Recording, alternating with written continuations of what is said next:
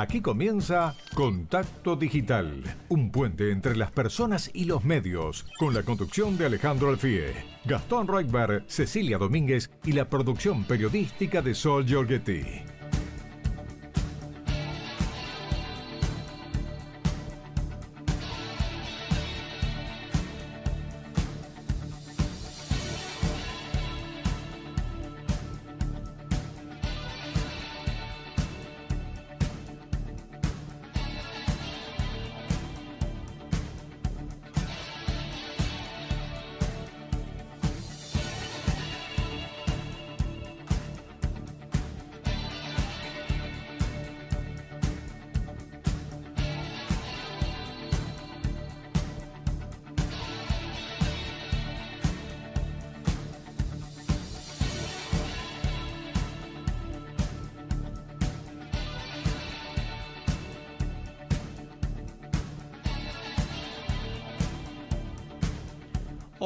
Buenas tardes a todos los oyentes de Radio Rivadavia.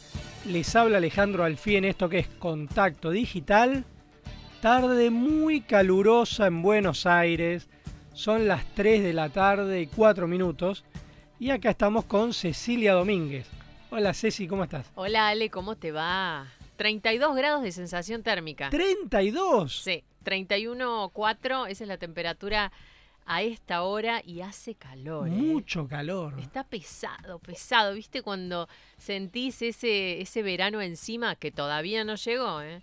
Hoy me vine en pantalón corto. Sí, Estrené, dije, ya el sábado pasado me morí de calor, pantalón Sí. largo, dije hoy, no. No, ya no, no se aguanta. Pero, Ale, a ver, ojo. a ver. Ojo, ¿eh? Porque mañana domingo, viste que este tiempo así pesado tiene que terminar en lluvia en algún momento. Así que mañana a la tarde está anunciada tormenta.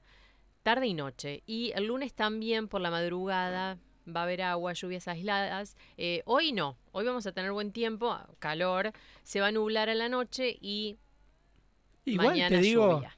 para gran parte del país es buenísimo que llueva. Sí, O sea, uno se queja, pues uy, tengo que salir con paraguas, pero en realidad hubo tanta sequía este sí, es año necesario. que es muy necesario que llueva, sobre todo para el tema de la producción, del suelo. Eh, gran parte de la Argentina está muy árida y necesita que haya lluvia, que haya agua, porque gran parte de la producción está complicada. Sí, sí, ni hablar, ni hablar. Y también hace falta que esté un poco más fresco, ¿no? Está pesado y se siente bastante feo. Así que bueno, mañana llegue el agua a la tarde-noche según el Servicio Meteorológico Nacional. En la ciudad de Buenos Aires. En la ciudad de Buenos Aires, sí, claro. Bueno, y también eh, te quería preguntar por la consigna de hoy. Y ¿Qué bueno, le vamos a preguntar? Y bueno, este programa es muy mundialista hoy. Es muy mundialista, sí, sí, Ya estamos, estamos a horas ya. Menos de un día, menos Sí, de un día. Menos de un día. Y la pregunta para vos que estás del otro lado es, ¿qué opinás del Mundial de Fútbol que arranca ya? Mañana, Qatar 11:30. 2022. Mañana 11.30 la inauguración, Sí. 13 horas primer partido de fútbol. Y yo tengo que ser honesto, porque los oyentes saben que Sí. digo lo que pienso. En ese sentido, yo me diferencio de la Nata. Viste que cuando lo entrevistamos la semana pasada, la Nata decía que él no estaba de acuerdo con que la gente esté tan pendiente del Mundial.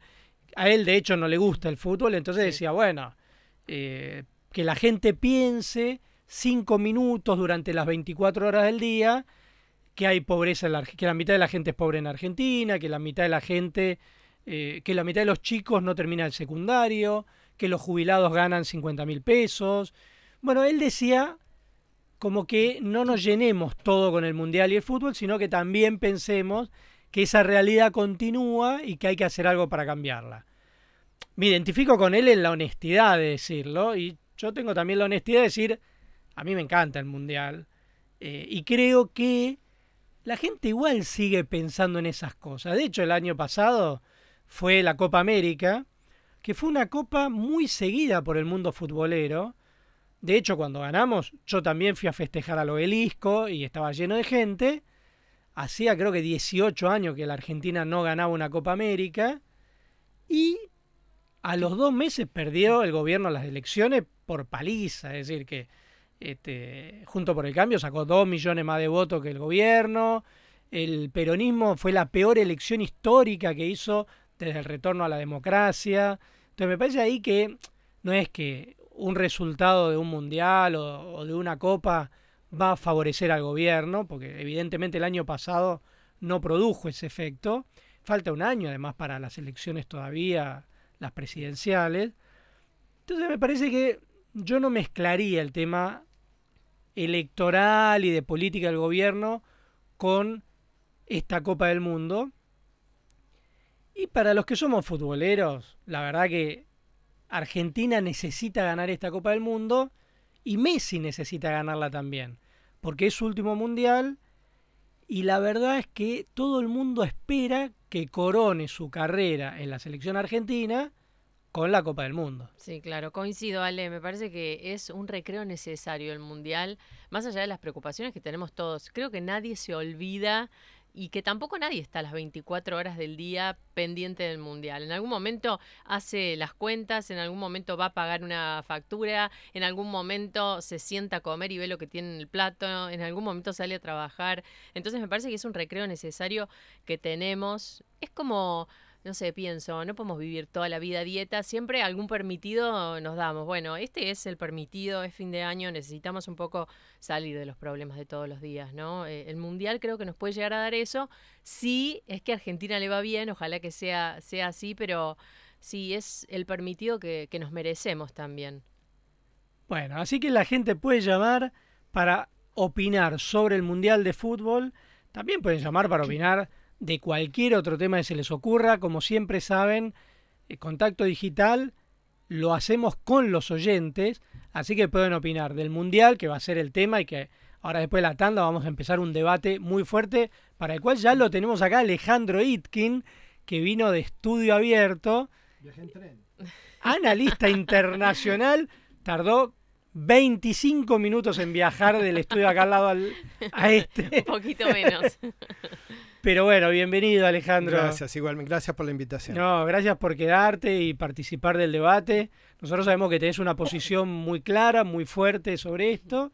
Y bueno, ahora después de la tanda queremos que puedan debatir con Alejandro Casar González, que él es periodista deportivo en el diario La Nación. Y esto que a nosotros nos encanta, que es hacer debates.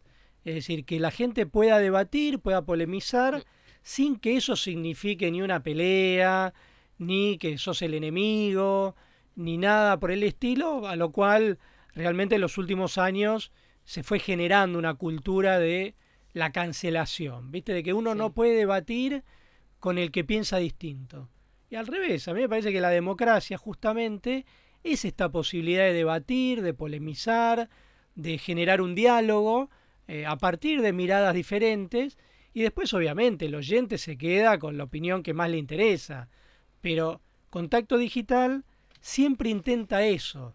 O sea, nosotros no pretendemos reforzar la idea que tiene el oyente y traer acá solo entrevistados que piensan igual que ese oyente que uno se imagina, sino que nosotros traemos gente con voces diversas, eh, con opiniones diferentes, tratamos de generar debates sobre temas específicos. De hecho, el, oyente nuestro se engancha mucho más con el programa cuando hay un debate con dos ideas diferentes porque toma parte de alguna de las dos de las, de las dos ideas y, y, a la radio le hace bien eso. Sí, además también porque el, el, Mundial de Qatar como recién decía Sale, excede al fútbol no solamente por lo político, por nuestra situación política en Argentina, por lo que pensamos que puede llegar a pasar en el gobierno, por el año que viene que es electoral, sino también porque pone en primer plano los derechos humanos, ¿no? Entonces hay mucho para hablar sobre eso, sobre lo que vienen haciendo distintos artistas con respecto a la ceremonia inaugural, declaraciones que hicieron en torno a eso, así que da para hablar mucho. Y además se aprende muchísimo. A mí me pasa con mis hijos, son los tres adolescentes que realmente no conocían la situación en Qatar y ahora están empezando a conocerla. No conocían la situación incluso en muchos países que juegan contra Argentina o que participan del Mundial. Y sirve para que uno eh, les enseñe también o que todos podamos aprender de lo que ocurre, no sé, en Senegal, en Ecuador, en mismo Qatar, pero en muchísimos países que al no formar parte quizá de lo cotidiano que uno transcurre, eh, uno no tiene idea de lo que pasa en esos lugares. De hecho, Argentina arranca con Arabia Saudita, Sí. que pasa lo mismo que pasa en Qatar, digamos. No, no hay mucha Mm. diferencia lo que pasa en Arabia Saudita y lo que pasa en Qatar. Claro, y en general, vos fíjate que esos países no forman parte del radar informativo en el que uno está habitualmente. Pero un mundial te trae esos países a la discusión. Sí. Entonces ahora somos todos especialistas en, viste lo que hacen en Qatar, Sí. que si es un país que las reservas de gas que tiene, de petróleo, que si están en contra de los derechos de las mujeres, que- bueno, un montón de cosas que uno antes no tenía ni idea que ocurrían ahí, porque estaba en el otro lado del planeta. Entonces me parece que el fútbol tiene eso también, que acerca a los países y permite conocer Sí. la realidad de otros países que si no sería muy difícil poder hacerlo. Sí, repetimos la consigna, Ale, si te parece, ¿qué opinas del Mundial de Fútbol? Podés comunicarte con nosotros a través de las redes sociales. Estamos en Facebook, en Instagram, Contacto Digital, así nos buscás. En Twitter, arroba Contacto 630 y en WhatsApp 11 50 26 8630. Ya nos están mandando mensajes de texto, de audio, 20, 30 segundos así. Los pasamos. ¿Qué opinás del Mundial de Fútbol? Bueno, vamos a una pequeña pausa y enseguida volvemos en contacto digital.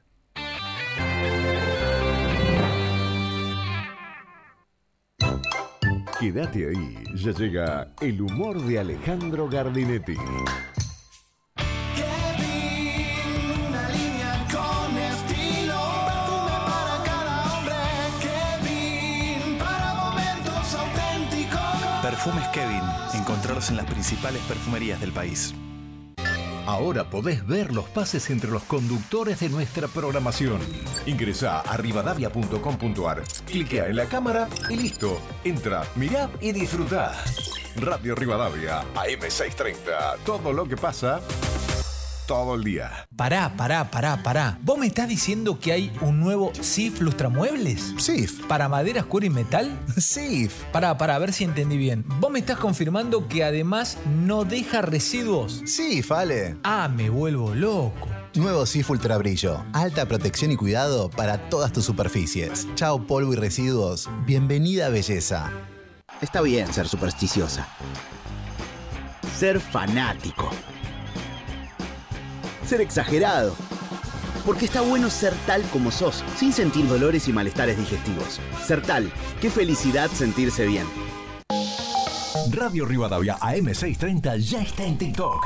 Encontranos en esta red social. Seguinos, informate y comentá. Todos nuestros contenidos de la manera más rápida. Radio Rivadavia AM630. Todo lo que pasa, todo el día. ¿Qué hace un perro con un taladro? Está ladrando. ¿Pensás en tu salud y la de tu familia? Pensá en MGN Salud. MGN Salud es una empresa de medicina privada que te brinda los mejores profesionales en todas las especialidades médicas, con centros y laboratorios de primer nivel. Envía un WhatsApp al 1140 46 27 27 y asesórate con un ejecutivo. Ahora, en MGN Salud, podés aprovechar tus aportes. Envíanos durante las 24 horas un WhatsApp al 1140 46 27 27. Recordá, MGN Salud, siempre cerca. Superintendencia de Servicios de Salud www.sssalud.gov.ar 0800-222-72583 RENEM número 117924. El Noble, la tradición argentina en empanadas. El sabor del hogar preparado con los mejores productos de nuestro campo. Palpita el mundial junto a las promos del Noble. Pagando una docena, te llevas cuatro empanadas de regalo. Y comprando dos docenas de empanadas, te llevas una docena más para disfrutar con amigos y en familia. El Noble. Empanadas tan argentinas como la selección. Pedilas en las aplicaciones o en nuestras 45 sucursales. www.elnoble.com.ar El evento más esperado del año está llegando a Buenos Aires. Rafael Nadal, Casper Ruud, La Revancha. 23 de noviembre, Arena Parque Roca. Últimas entradas a la venta. Conseguilas en www.nadalenargentina.com. Presentan Visit Argentina e IPF. Produce Phoenix Entertainment. Contacto Digital, un puente entre las personas y los medios.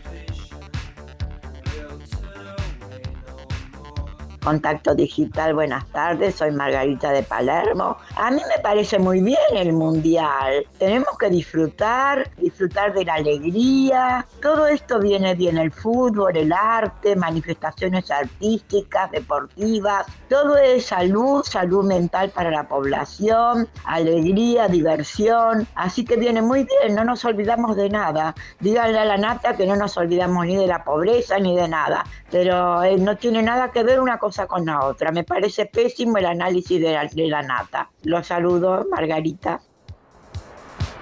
Hola, soy Marta de San Cristóbal para Contacto Digital. Me parece que no tiene que haber polémica sobre el tema del Mundial. Me resulta asombroso el, cinismo que tienen muchos comunicadores, a los que aprecio, algunos sobre todo de esa emisora, que se ponen en contra de los cataríes como si fuera que ahora se enteran de qué tipo de cultura es. No sé, o, recién fueron a la escuela o se escandalizan, no, no me explico. Es lo mismo que si hiciera mundial acá y bueno, sale, ¿y ¿cómo se hace el mundial en Argentina con 50% de los pobres con la gente en la calle? Es, eh, no sé qué posiciones absurdas. Bueno, gracias. Radio Rivadavia, ¿ustedes les pagan a estas personas, vamos a decir, que dicen, un permitido no podemos dar? Es como si, es como si no existieran, son voces huecas que no dicen nada. Gente que no, sí tiene razón la Nata, la Nata lo definió muy bien. 50.000 pobres viendo cómo juegan al fútbol 22 millonarios. El fútbol es una distracción de niños.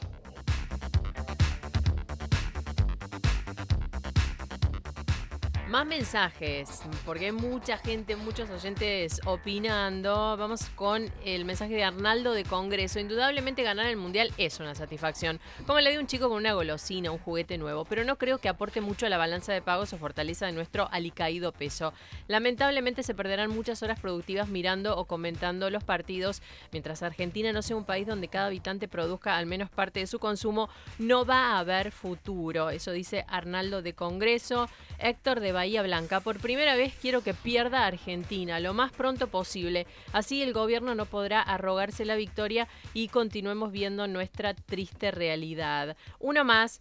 Pati de colegiales. Con respecto a la consigna, el mundial, puedo ver algo, pero en realidad no me interesa mucho. Ojalá le vaya bien a la selección, pero a mí me preocupa que todas las semanas aumentan las cosas. Mil pesos hoy no es nada, no alcanza la plata.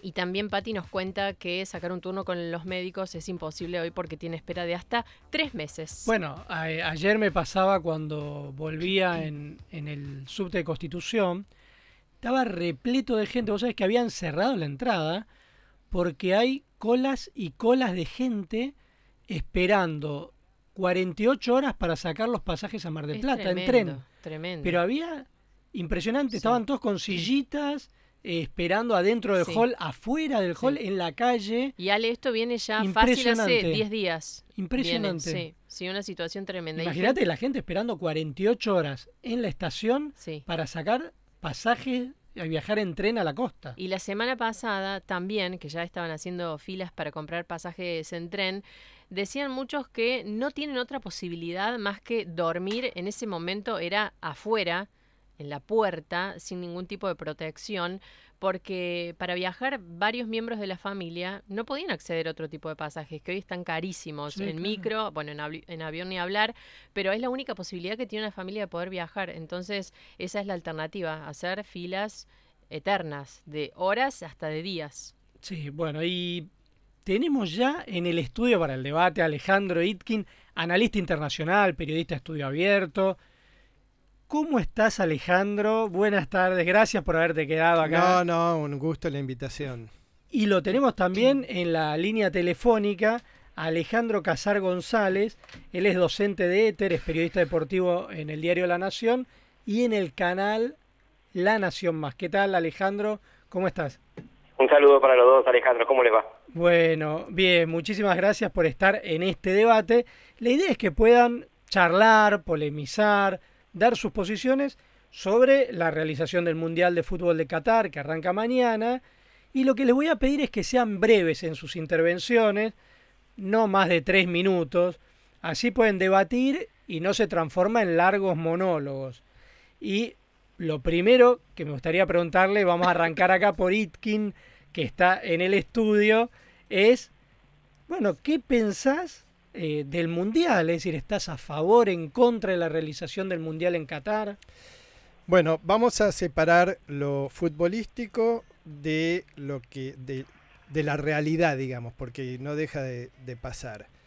El Mundial, la FIFA, lo que determina es que para poder organizar un mundial, lo primero que tenés que tener es tradición futbolística. Lo primero. Qatar tiene cero. O sea que entregarle un mundial a Qatar con cero tradición futbolística, que todo el mundo sabe con el FIFA Gate y todo lo que pasó, de que coimearon para eh, darle la organización inclusive al, a, nuestro famoso Julio Grondona y todo eso. Y todos los otros problemas que tiene Qatar con respecto a financiar el terrorismo internacional, yo creo que el Mundial es lo mejor, pero habérselo dado a Qatar es un error de la FIFA que la va a manchar para siempre. Alejandro Casar González, ¿qué pensás de esto que acaba de decir Itkin? que concuerdo en la mayoría de las cosas eh, y agrego que el propio Joseph Blatter, que era el presidente de la FIFA cuando este, se entregó el Mundial de Rusia de 2018 y, y el de Qatar, eh, dijo puertas para adentro que habían cometido un error, un grave error al darle sobre todo el Mundial a Qatar. Y con respecto a este Mundial en particular, voy a citar una frase que no es mía, sino de David Cohn, uno de los cinco o seis mejores periodistas de, deportivos del mundo, eh, trabaja en The Guardian, y un documental que se llama FIFA Uncovered de, de, de Netflix dice algo así como que eh, lo que vamos a ver en Qatar es eh, lo que pasó en el Mundial de Argentina en el 78 multiplicado por 20 o 30. El Mundial de Argentina 78 sentó las bases, fue el manual de estilo de cómo la política eh, influencia en el deporte, en este caso el fútbol. Incluso te voy a agregar, Alejandro, algo con respecto a eso, es que Argentina sigue, sin ninguna duda, el Mundial 78 fue una vergüenza de los derechos humanos, pero cuando le otorgaron el Mundial a Argentina no estaban los militares. Uh -huh. Hay una diferencia. Ahí. Cuando designaron a Argentina, cuando designaron a Argentina, los militares subieron dos años antes, Sí. en el 76, y cuando lo, le designaron a Argentina fue Sí. en la época, creo que estaba Lanuncio, Perón, etcétera, ¿no? O sea, diferente esa parte. Sí. Ahora, ¿a ustedes les parece que hay un uso político del mundial? Es decir, que el gobierno intenta hacer un uso político de este mundial? Les pregunto. Claramente. Sí. Eh, no hay ninguna duda de eso. Eh, Imagínate que eh, el, el gobierno catarí es dueño del PSG, el club de Messi, y que eh, todos los eh, tweets, o la mayoría de los tweets del PSG, están sponsorizados por la autoridad turística de Qatar. Eh, el propio Messi es cara de este, publicidades eh, en redes sociales del gobierno catarí. El propio gobierno dice que el fútbol es parte de su cultura y de, eh, que organizar eh, espectáculos deportivos forma parte de esa apertura al mundo de la sociedad catarí, financiada obviamente con el petróleo y con el gas. Entonces, eh, es el corolario de todo un trabajo muy minucioso de relaciones públicas internacionales que viene de hace 20 años atrás.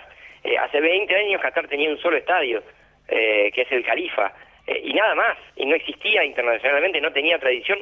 Eh, la figura de la selección catarí es un sudanés, Almoez Ali, que juega de nueve. Digo, eh, Qatar es un país hecho por inmigrantes, no por cataríes.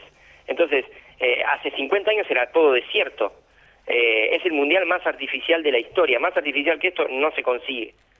De hecho,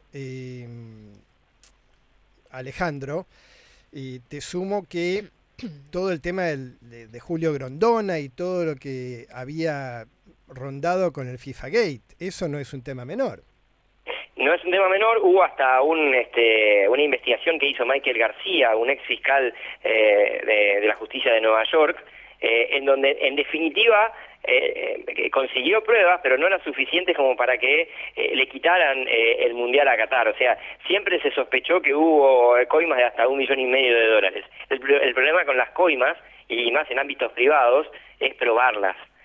Un detalle, por lo pronto hubo una consecuencia de ese mundial entregado a Qatar.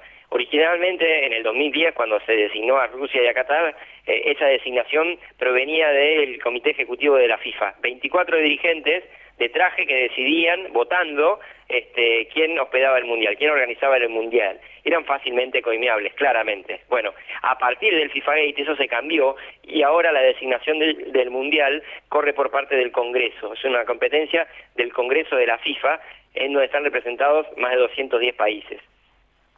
¿Qué cosas creen que vamos a aprender a partir de ahora que ya muchos periodistas argentinos y de distintas partes del mundo están llegando a Qatar a partir de estos días, más allá de todo lo que hemos leído antes, eh, se me ocurre una situación que vivió una periodista de TN a la que le robaron la, billetera y cuando fue a hacer la denuncia, ella dijo que le dijeron, bueno, ¿qué querés que pase con el ladrón? Bueno, cosas como estas que nos pueden llegar a sorprender o no, según cuánto sepamos de cómo son las reglas de juego eh, en la sociedad allá. ¿Qué creen que vamos a aprender de ahora en más?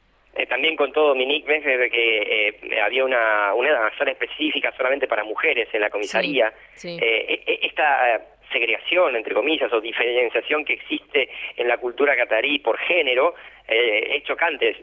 A mí me tocó ir en junio a Qatar eh, y, y, es así, o sea, eh, existe esa diferencia y es muy marcada en, en la sociedad árabe. Esto de también no poder eh, tener manifestaciones de cariño en público uh -huh. o no poder vestir eh, de forma provocativa en la calle. Hay un montón de normas. Qatar es un país de normas, básicamente, de reglas.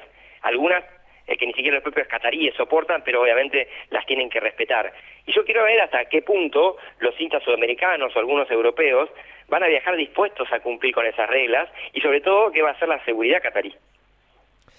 A ver, principalmente eh, lo que pasa en Qatar no es solo en Qatar, pasa en, en el 95% de los países árabes o países musulmanes uh -huh. del Medio Oriente. Qatar no es ajeno a lo que pasa en Arabia Saudita, a lo que pasa en Bahrein, o sea que todo el tema de las mujeres y de la discriminación pasa en todo el mundo musul árabe, digamos, ¿no? Segundo, ninguno de esos países es democrático. O sea que la justicia no existe, existe lo que quieren determinar ellos. Si ellos quieren preguntarle a, a esta periodista qué es lo que usted quiere, obviamente no hay justicia, no se sigue una ley, se sigue una voluntad. Bueno, eso pasa en los países que no son democráticos.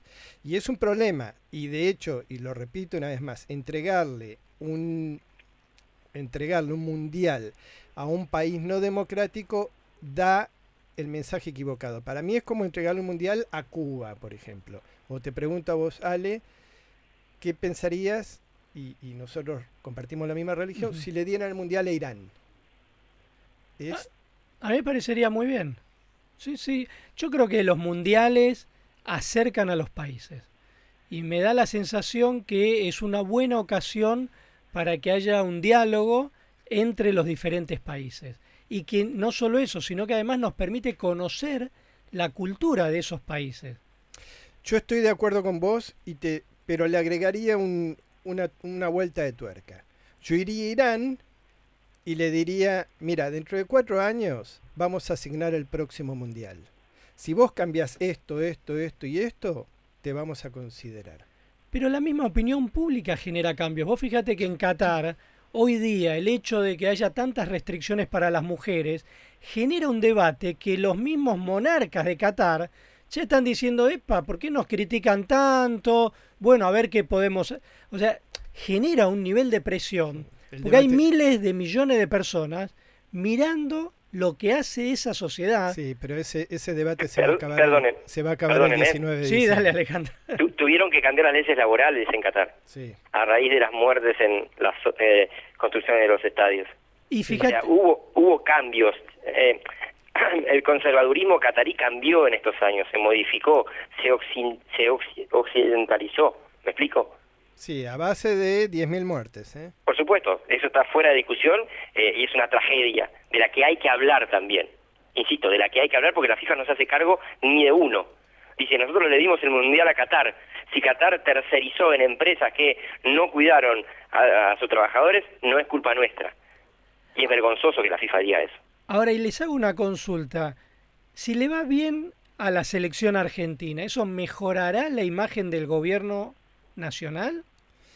Mira, eh, eso lo estuvimos hablando en el programa nuestro y creemos que el gobierno sí, supongamos que somos campeones, vamos a hacer ese juego, ¿no? Que somos campeones.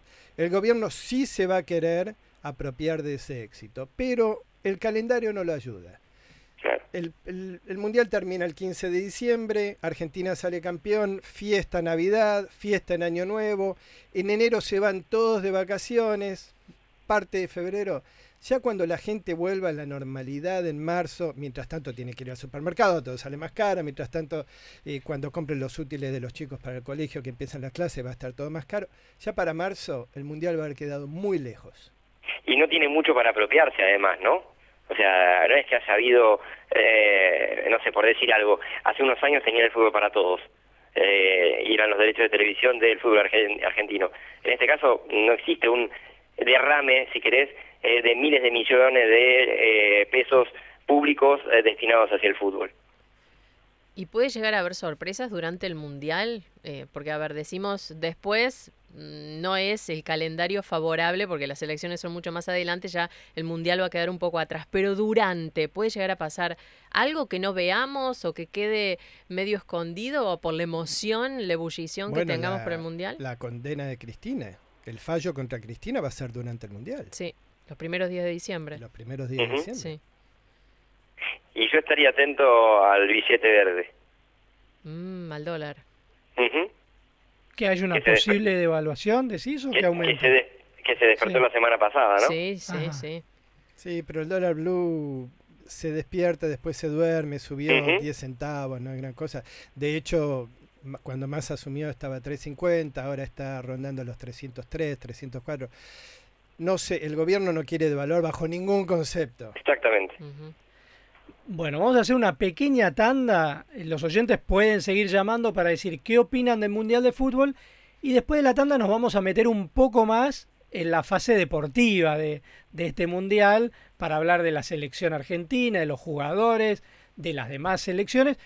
Y después tenemos dos entrevistas políticas muy fuertes con Andrés Ibarra y Javier Iguacel.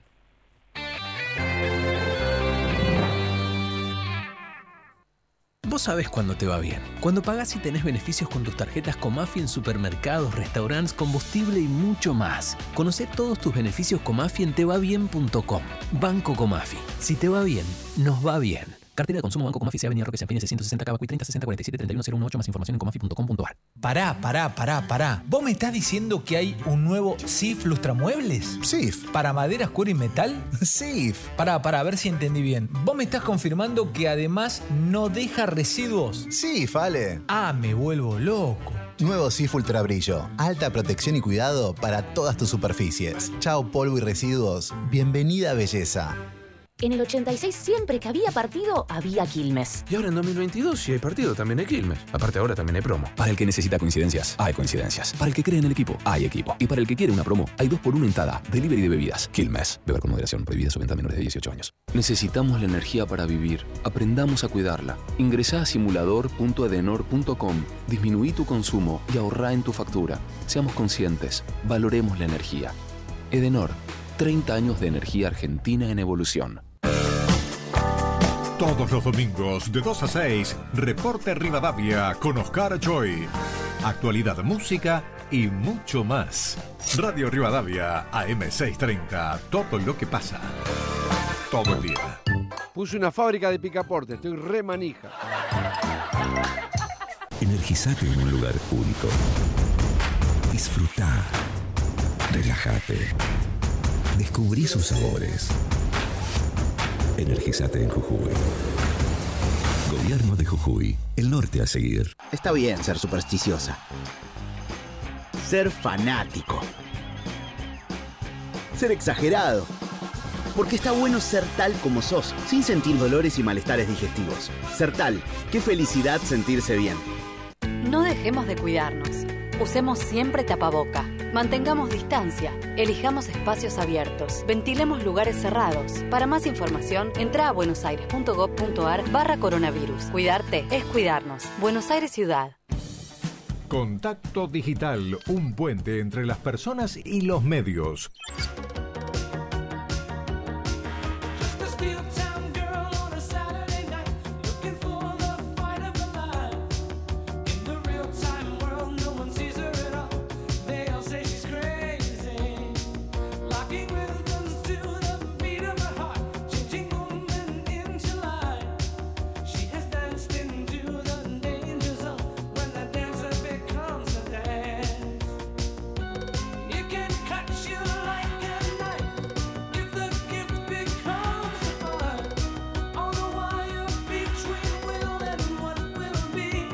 Buenas tardes, Hugo de Recoleta. Un pasaje a Tucumán en micro sale 17 mil pesos y en el ferrocarril Mitre, aunque tarde 30 horas en llegar a Tucumán, sale menos de 2 mil.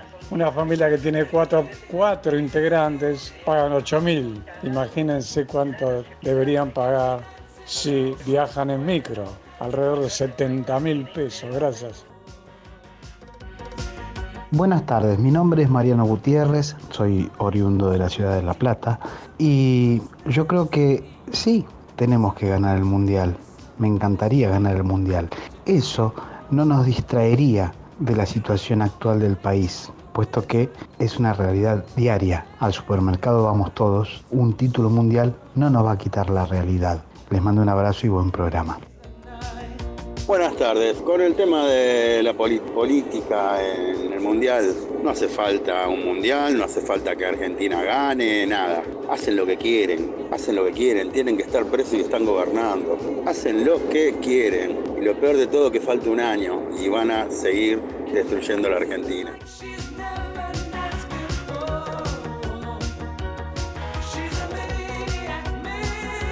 Seguimos con más mensajes. Julio Ribis, desde Virrey del Pino. Lo único que vamos a ganar es el Mundial de la Mega Inflación, dice Julio. Otro mensaje, Miguel de Mar del Plata. Anulo Mufas, vamos la escaloneta. Fuerza Selección, vamos Messi. No hay que mezclar las cosas, dice Miguel de Mar del Plata. Otro mensaje, no nos deja nombre. Buenas tardes, chicos. La gente sigue el Mundial, pero aunque se gane, la felicidad no es ni va a ser plena. Eso solo lo saben quienes están pasando por enfermedades difíciles y tienen que elegir entre el remedio o la comida. Otro mensaje de Nicolás de Caballito. El Mundial es un show más, como cualquier otro. Es entendible cuando uno es chico festejar los logros futboleros de tu equipo, una forma de subirte al caballo del vencedor con solo mirar el partido. Pero cuando esta actitud se continúa, cuando uno es adulto, con un fanatismo que modifica tus estados de ánimo y te hace olvidar la realidad, no creo que sea bueno. Bueno, sigan llamando para opinar sobre el Mundial de Fútbol. Y tenemos en este debate a Alejandro Itkin y a Alejandro Casar González, a los que les pregunto qué esperan de esta selección argentina. Bueno, si me preguntás a mí, yo creo que va a llegar lejos. Por algo que los argentinos no estamos acostumbrados, que es por el ambiente de equipo, el ambiente de, de- de colectivo que hay. Siempre se, siempre se acusó a las elecciones argentinas de ser Messi dependientes. Y si bien Messi es la figura escollante, creo que ahora hay equipo, cosa que no hay en la sociedad. Así que yo le tengo fe. Coincido, eh, hay un gran equipo eh, en el vestuario sobre todo, más allá de lo que se ve adentro de la cancha, y además eh, los compañeros de Messi quieren hacerlo campeón del mundo, o sea, van a dar un poco más eh, para que el capitán cumpla ese sueño. Entonces yo creo que se conjugan un montón de cosas detrás de la selección, más allá de un invicto de 35 partidos y de haber sido campeón de América que eh, le quitó de alguna forma esa mochila que tenía eh, sobre las espaldas eh, por tantas finales perdidas, ¿no? O sea, haberse sacado ese lastre eh, fue fundamental también para, para llegar de otra forma a este mundial. No te digo que va a ser campeona del mundo, pero sí que va a pelear, no tengo dudas. ¿Y cuán importante es que les vaya bien en la primera, en los primeros partidos, en los primeros tres partidos, que salgan primeros en su grupo, para lo que sigue después, ¿no? ¿Con qué eh, entusiasmo se sigue? Evitar a Francia primero, Sí. que probablemente gane su grupo. Sí. Eh, y Francia ya sabemos lo que pasó en el Mundial pasado. Pero además, eh, vuelvo a Rusia 2018, el primer partido fue con Islandia. Todos pensábamos 4, 5, 6, 7 a 0. ¿Cuántos goles le hacemos a Islandia? Bueno, fue 1 a 1 y Messi erró un penal. Cierto, y a partir sí. de ese momento, el ambiente de la selección fue eh, de capa caída. Y de hecho termina clasificando con ese gol casi milagroso de Marcos Rojo. Y le toca a Francia en octavos de final. Entonces, yo creo que los tres partidos primeros son fundamentales, sobre todo el primero. Sí, sí, eh, sin ninguna duda Argentina tiene que salir primero de grupo para evitar a Francia. Y segundo, la primera, la primera fase te da la confianza para lo que sigue. Si vos empezás, así, de, así, así como te digo esto, te digo que hubo campeones del mundiales que clasificaron la primera rueda apenas. Creo que Italia fue uno de esos en algunos de los mundiales. Pero bueno, eh, te, te, da la base para lo que sigue. Ahora, ¿no pasó también eh, de ponerse eso un poquito en cuestión con la salida de Nicolás González y Joaquín Correa? Porque está esa idea de equipo y de que es un grupo diferente, pero se dijo ahora que estos jugadores no dijeron toda la verdad sobre su situación física, como que llegaron diciendo que estaban bien y después no podían correr demasiado. Creo que son dos casos diferentes. De, Nico González, los técnicos sí sabían que estaba lesionado y que se jugaron una patriada a ver si lo recuperaban, sabiendo que podían cambiar, porque hasta, hasta el domingo, Argentina juega el martes, perdón, hasta el lunes se puede cambiar la lista. Entonces se jugaron una patriada.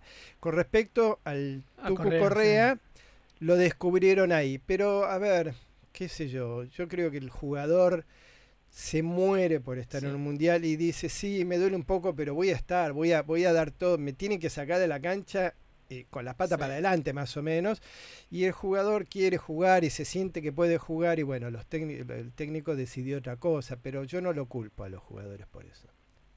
Eh, yo creo que es una buena decisión de Scaloni, que eh, a la hora de salir de la Argentina rumbo a Qatar dijo, quiero jugadores que estén aptos al 100% para el primer partido. Si no lo están, van a quedar afuera. Y eso fue lo que pasó. Cumplió con lo que había dicho. No los encontró al 100% ni a González ni a Correa y afuera. Y los reemplazó. Y eso habla de liderazgo del técnico. Y es fundamental tener un técnico que tome decisiones. Sí, que no dude. Ahora, eh, futbolísticamente Argentina gana con esto. Me parece que gana en habilidad, pero pierde en algo fundamental, pierde altura. Y Argentina, Argentina no tiene cabezazo adelante y pierde despliegue porque Nicolás González podía jugar en cualquier lugar de la banda izquierda e incluso a veces eh, tirado hacia el medio. Digo, pierde despliegue. Pero bueno, nada, no podía, eh, no le daba el físico, era imposible. Lo tenemos a Messi, que es el mejor del mundo, es nuestro, es argentino, pero más allá de ese factor, mm, y, y sé que ese factor es fundamental y es súper importante, pero más allá de eso, ¿qué les produce ver a gente de otros países del mundo cantando como si fueran argentinos, vistiendo la camiseta de la selección en el Mundial. Ale. Eh, eh, Messi ya es global, como lo fue Maradona en su momento. Eh, y yo tengo 44 años y pude disfrutarlos a los dos. Entonces, creo que en algún punto deberíamos ponernos a pensar en por qué generamos siempre antinomias, ¿no? Mm. Messi es mejor que Maradona, ¿por qué es mejor o peor? lo disfrutamos a los dos en diferentes maneras. Entonces, eh, a mí me da orgullo eh, ver eso. Sí, a ver, Messi es, es un, un símbolo de Argentina. Cuando vos viajas por el mundo, y por países que no nos conocen, por ejemplo, no sé, Egipto, no habla nuestro idioma, ni tienen idea dónde estamos ubicados en el mapa, vos decís Maradona y se les prenden los ojitos. Lo mismo con Messi, ¿no? Y, genera cariño, genera cariño hacia eh, la figura argentina por eso mismo por ahí tenemos un papa argentino que no es tan conocido ni como Messi ni Maradona.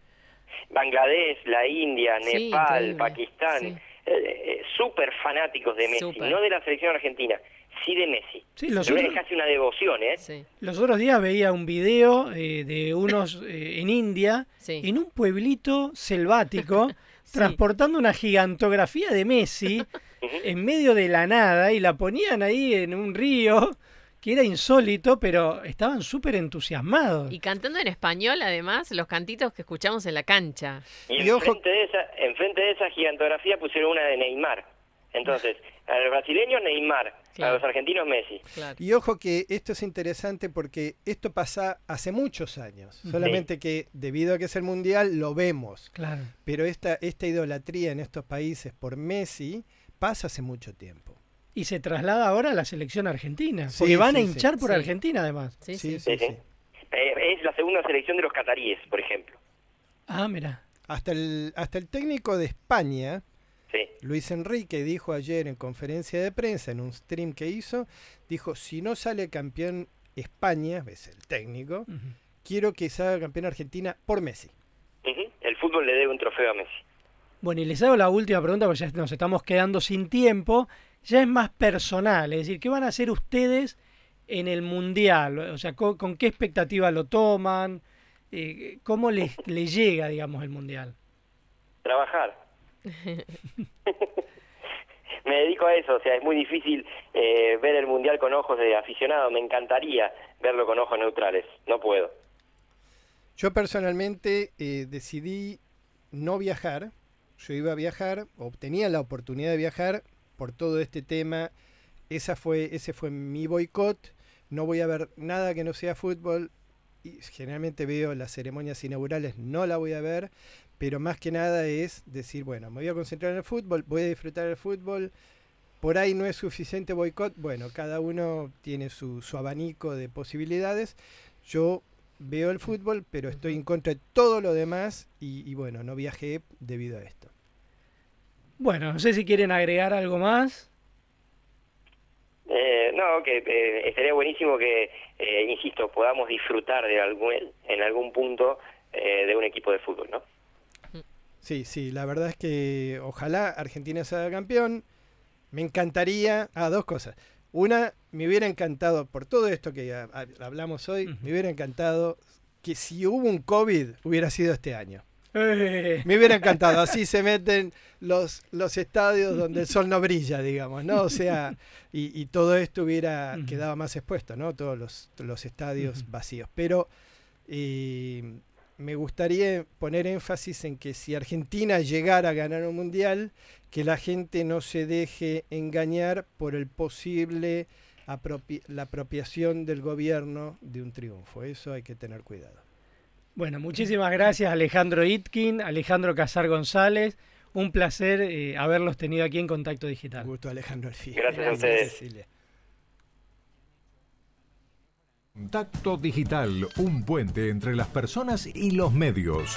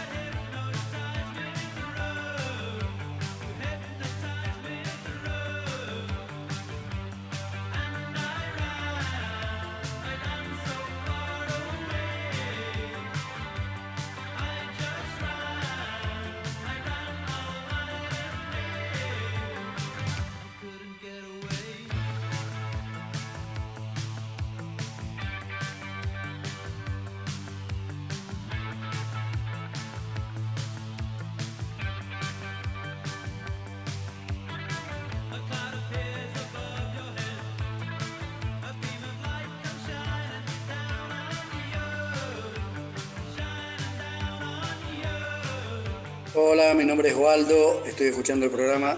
Me gustan la opinión de todos. A todo bien. A disfrutar de un buen mundial y nada, pobreza ahí en todo lado y a disfrutar este mes de fútbol y que nos vaya bien. Abrazo para todos chicos, pásenlo lindo.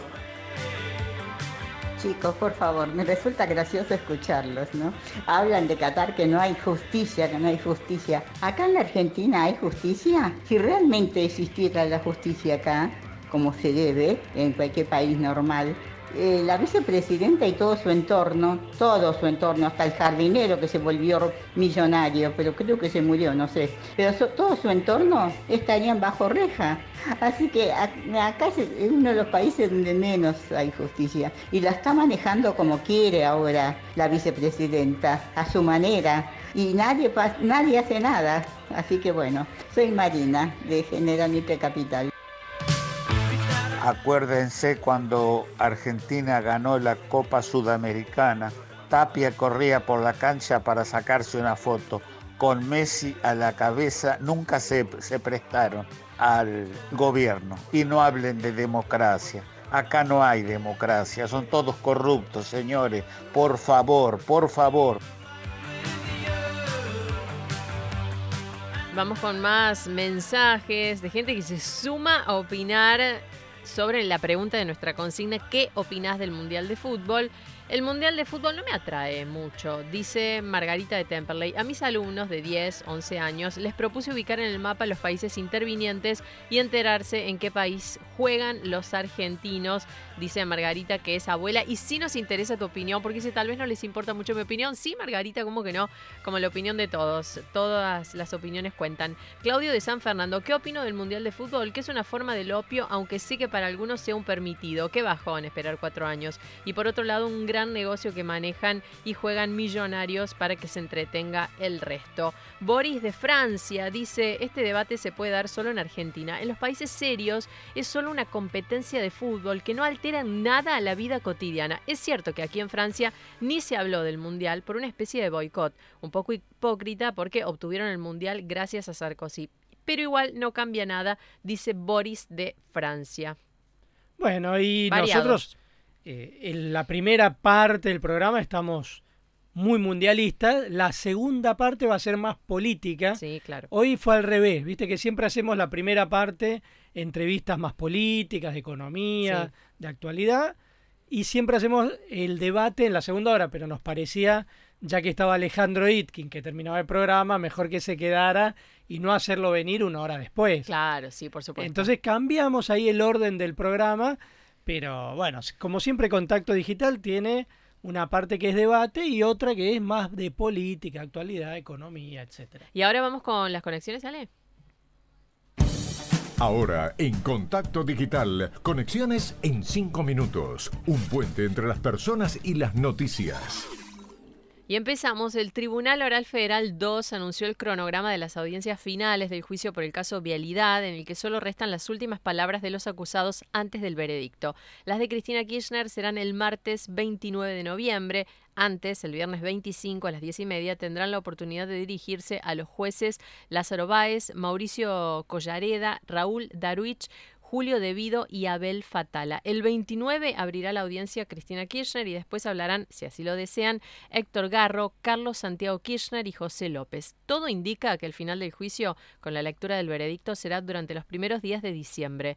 En la audiencia, que aún no tiene fecha, tendrán sus últimas palabras cuatro exfuncionarios que fueron titulares de las direcciones de vialidad de la Nación, Nelson Periotti y la provincia de Santa Cruz, Raúl Pavesi, José Santibáñez y Juan Carlos Villafañe. En el acto del Día de la Militancia, la expresidenta criticó con dureza a lo que llamó el Partido Judicial. La escuchamos. Por eso se confirma la regla, donde no hay jueces puestos a dedo, presionables y eternos en sus cargos, el sistema funciona. No es bueno, no es bueno para la democracia, para el pueblo, que sean jueces los que deciden sobre las políticas económicas de un país. Hoy, esta inflación que tenemos del 6,3 este mes, cuando uno mira el desagregado ve que las telecomunicaciones, tu telefonito, la internet de tu casa, 12 puntos, el doble de la inflación. ¿Sabes por qué?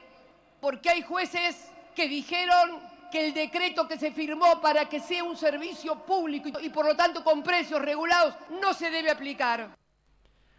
La verdad que escuchar a Cristina Kirchner como si fuera de otro gobierno y además que eh, el tema de las telecomunicaciones, yo todos los días estuve en las jornadas eh, de ATBC donde se mostraba que aumentaron la mitad de la inflación que hubo en estos dos años, con lo cual ni siquiera se acercó el aumento que hubo en Internet y la telefonía celular a lo que fue el aumento de la inflación, que realmente ya en un año vamos a estar cerca del 100%. A mí es como que me produce, eh, no sé, yo la escucho a la vicepresidenta Cristina Kirchner y me agarra como una especie de temblor. No, es no me el puedo ímpetu con el que habla, Ale, te tambalea. Me, me- me genera rechazo, creo. Vamos con otra conexión. El Gobierno Nacional destinó 178.2 millones de pesos en publicidad oficial al portal de noticias y la radio El Destape del empresario y periodista Roberto Navarro entre septiembre de 2021 y abril de 2022, frente a los 85.7 millones de pesos que recibió en los nueve meses anteriores, según datos de Jefatura de Gabinete. Eso significa que los medios Ultra Cat de Navarro recibían 9.5 millones de pesos mensuales del gobierno hasta fin de agosto de 2021 y pasaron a recibir 22.3 millones de pesos en 2022, con un crecimiento interanual del 135%, muy por encima del 34,6% de inflación que hubo entre septiembre de 2021 y abril de 2022. Con esas cifras oficiales, el portal digital El Destape fue el cuarto sitio de noticias que más pauta recibió este año, con 128,33 millones de pesos, ubicándose detrás de Infobae, Y La Nación. Bueno, de esto no dice nada Cristina Kirchner, porque en ese periodo hubo una inflación del 35% y a Roberto Navarro le dieron un 135% más en publicidad oficial y además recibió otros 518 millones de publicidad oficial que le dio el gobierno de la provincia de Buenos Aires, que se ubicó segundo como grupo de medios de comunicación en publicidad oficial recibida detrás de Cristóbal López.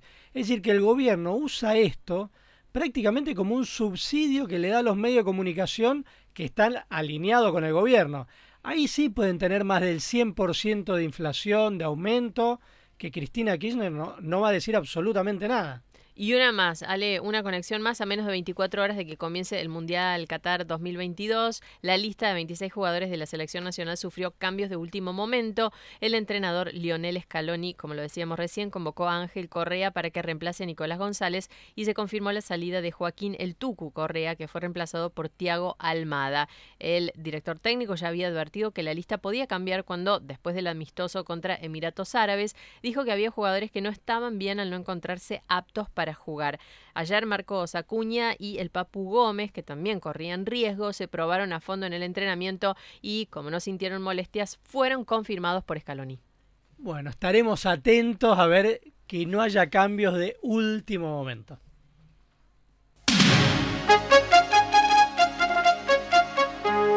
El rotativo del aire de Radio Rivadavia. Siempre antes, con la verdad. Dos minutos de noticias. La hora 16 en la ciudad de Buenos Aires, 31 grados, 5 décimas la temperatura, 43 el porcentaje de humedad con cielo parcialmente nublado. Los autoservicios piden no quedar fuera de precios justos. El presidente de la Federación de Almaceneros de la provincia de Buenos Aires explicó que la brecha con los supermercados puede superar el 100%. Sostuvo que el planteo lo hicieron a la Secretaría de Comercio y esperan una respuesta. Nueva movilización de cientos de motociclistas que reclamaron justicia y seguridad frente a la Quinta de Olivos. Tras el crimen de Andrés Blaquier, motoqueros agrupados exigieron mayores medidas de prevención para poder conducir tranquilos y condenas ejemplares para que robar o matar no sea gratis. Hay alerta amarilla por tormentas eléctricas en el centro del país. Rige para el oeste de Buenos Aires, norte de Córdoba, este de Mendoza, La Pampa y San Luis. Mañana a las 10, hora argentina, se corre el Gran Premio de la Fórmula 1 en Abu Dhabi. El primero en largar será Max Verstappen de Red Bull, que hoy obtuvo la pole position. Radio Rivadavia, AM630. Todo lo que pasa todo el día. Contacto Digital, un puente entre las personas y los medios.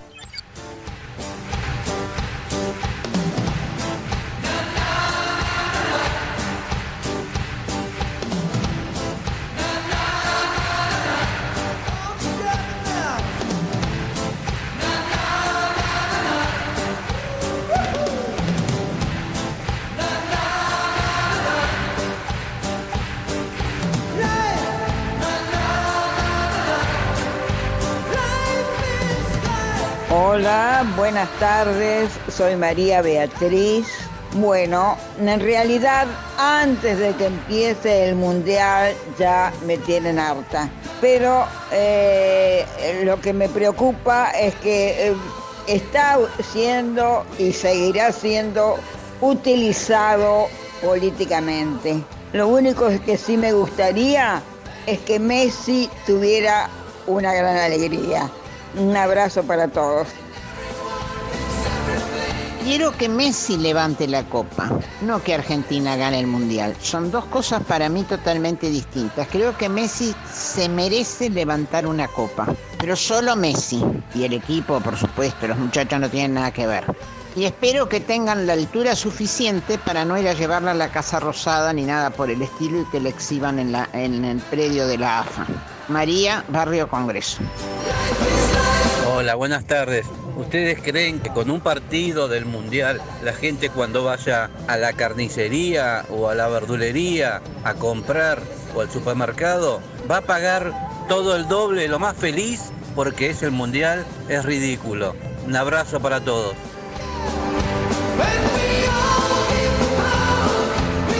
Y hay más mensajes.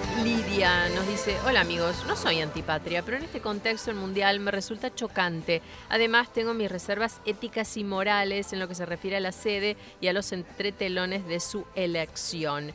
Saúl de Estados Unidos nos manda saludos, dice que le encanta el mundial. Gracias Saúl, siempre nos escribe.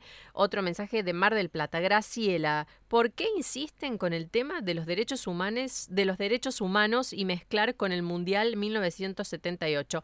Basta de una vez, dice Graciela que está enojada. Alicia, Puede que Argentina gane el Mundial, pero mucho más importante es esta crisis que estamos viviendo, económica, inseguridad, pobreza, precios, alquileres, inflación, y sigue Alicia hasta que pone me cansé de escribir y de tantos problemas que tenemos. Alicia, sí, es cierto. Otro mensaje de Jorge General Pico, claro que me gustaría que ganemos el Mundial, lamentablemente eso le daría más poder a Tapia, Chiquitapia, y sería una catástrofe para el fútbol argentino, una versión símil grondona del que todavía no podemos salir y nos manda un saludo pampeano. Bueno, muchísimas gracias a todos los oyentes. Pueden seguir llamando para opinar sobre el Mundial de Fútbol de Qatar. Y me dice nuestro productor Facundo Ravento que ya estamos en comunicación con Andrés Ibarra, ex ministro de Modernización y vicejefe de gabinete en el gobierno de Mauricio Macri, ex gerente general de Boca Junior, también en la gestión de Macri y actual presidente de la Fundación País Abierto y Digital y candidato a la presidencia de Boca. Hola Andrés, te saludamos Cecilia Domínguez y quien te habla Alejandro Alfie. ¿Cómo estás? Hola Alejandro, ¿cómo estás? Hola Cecilia y bueno, hola, buenas tardes a toda la audiencia. Bueno, lo primero que me gustaría preguntarte es por el Mundial de Fútbol que arranca mañana. ¿Cómo vivís este Mundial? Bueno, con la misma expectativa que tenemos todos. Y además, no sé si les pasa a ustedes también, pero a medida que nos, nos vamos acercando, que falta menos, empezamos a tomar mucha más conciencia y ya se, se vienen los partidos, se viene la inauguración mañana, el martes a las 7 de la mañana vamos a estar todos prendidos, con, con muchas ganas y realmente la expectativa es porque estamos, por lo menos la mayoría, muy contentos con, con la selección, con toda la performance que ha tenido la selección en los últimos tiempos, ¿no? Sobre todo, eh, además de que concretó la Copa América. Así que hay una gran expectativa y esperemos que sea el Mundial de Messi. Vamos a ver. Eh, recién viste que algunos oyentes eh, cuestionaban como que había cierto exitismo y decían, bueno, también hay que pensar en que aumentan los precios o que este gobierno es un desastre. ¿O te parece que ahí hay como un uso político del Mundial o cómo lo ves? Yo, yo creo que tu, tu, pregunta fue directa hacia el tema del mundial y es lo que a todos los futboleros, a los que nos gusta el fútbol, eh, estamos expectantes de eso, pero nada de eso nos hace olvidar la realidad, la realidad que vive nuestro país. Pero creo que podemos separar las cosas, creo que podemos estar muy felices si Argentina le va bien en el mundial, si juega bien, si Messi se destaca, eh, pero no por eso es olvidarnos de todo el desastre que estamos viviendo, el desastre económico, el desastre político, institucional y toda la situación en los distintos aspectos que nos hacen estar hoy como estamos, tan mal. Pero bueno, el fútbol es otra cosa y, y festejaremos como los más si, si nos va bien. Y en sintonía con esa pregunta, Andrés, también lo discutíamos recién en un debate que hicimos en la hora anterior. ¿Qué puede llegar a pasar según lo que usted opina durante el Mundial? ¿Puede llegar algún tipo, puede llegar, puede llegar a haber medidas antipáticas de parte del gobierno?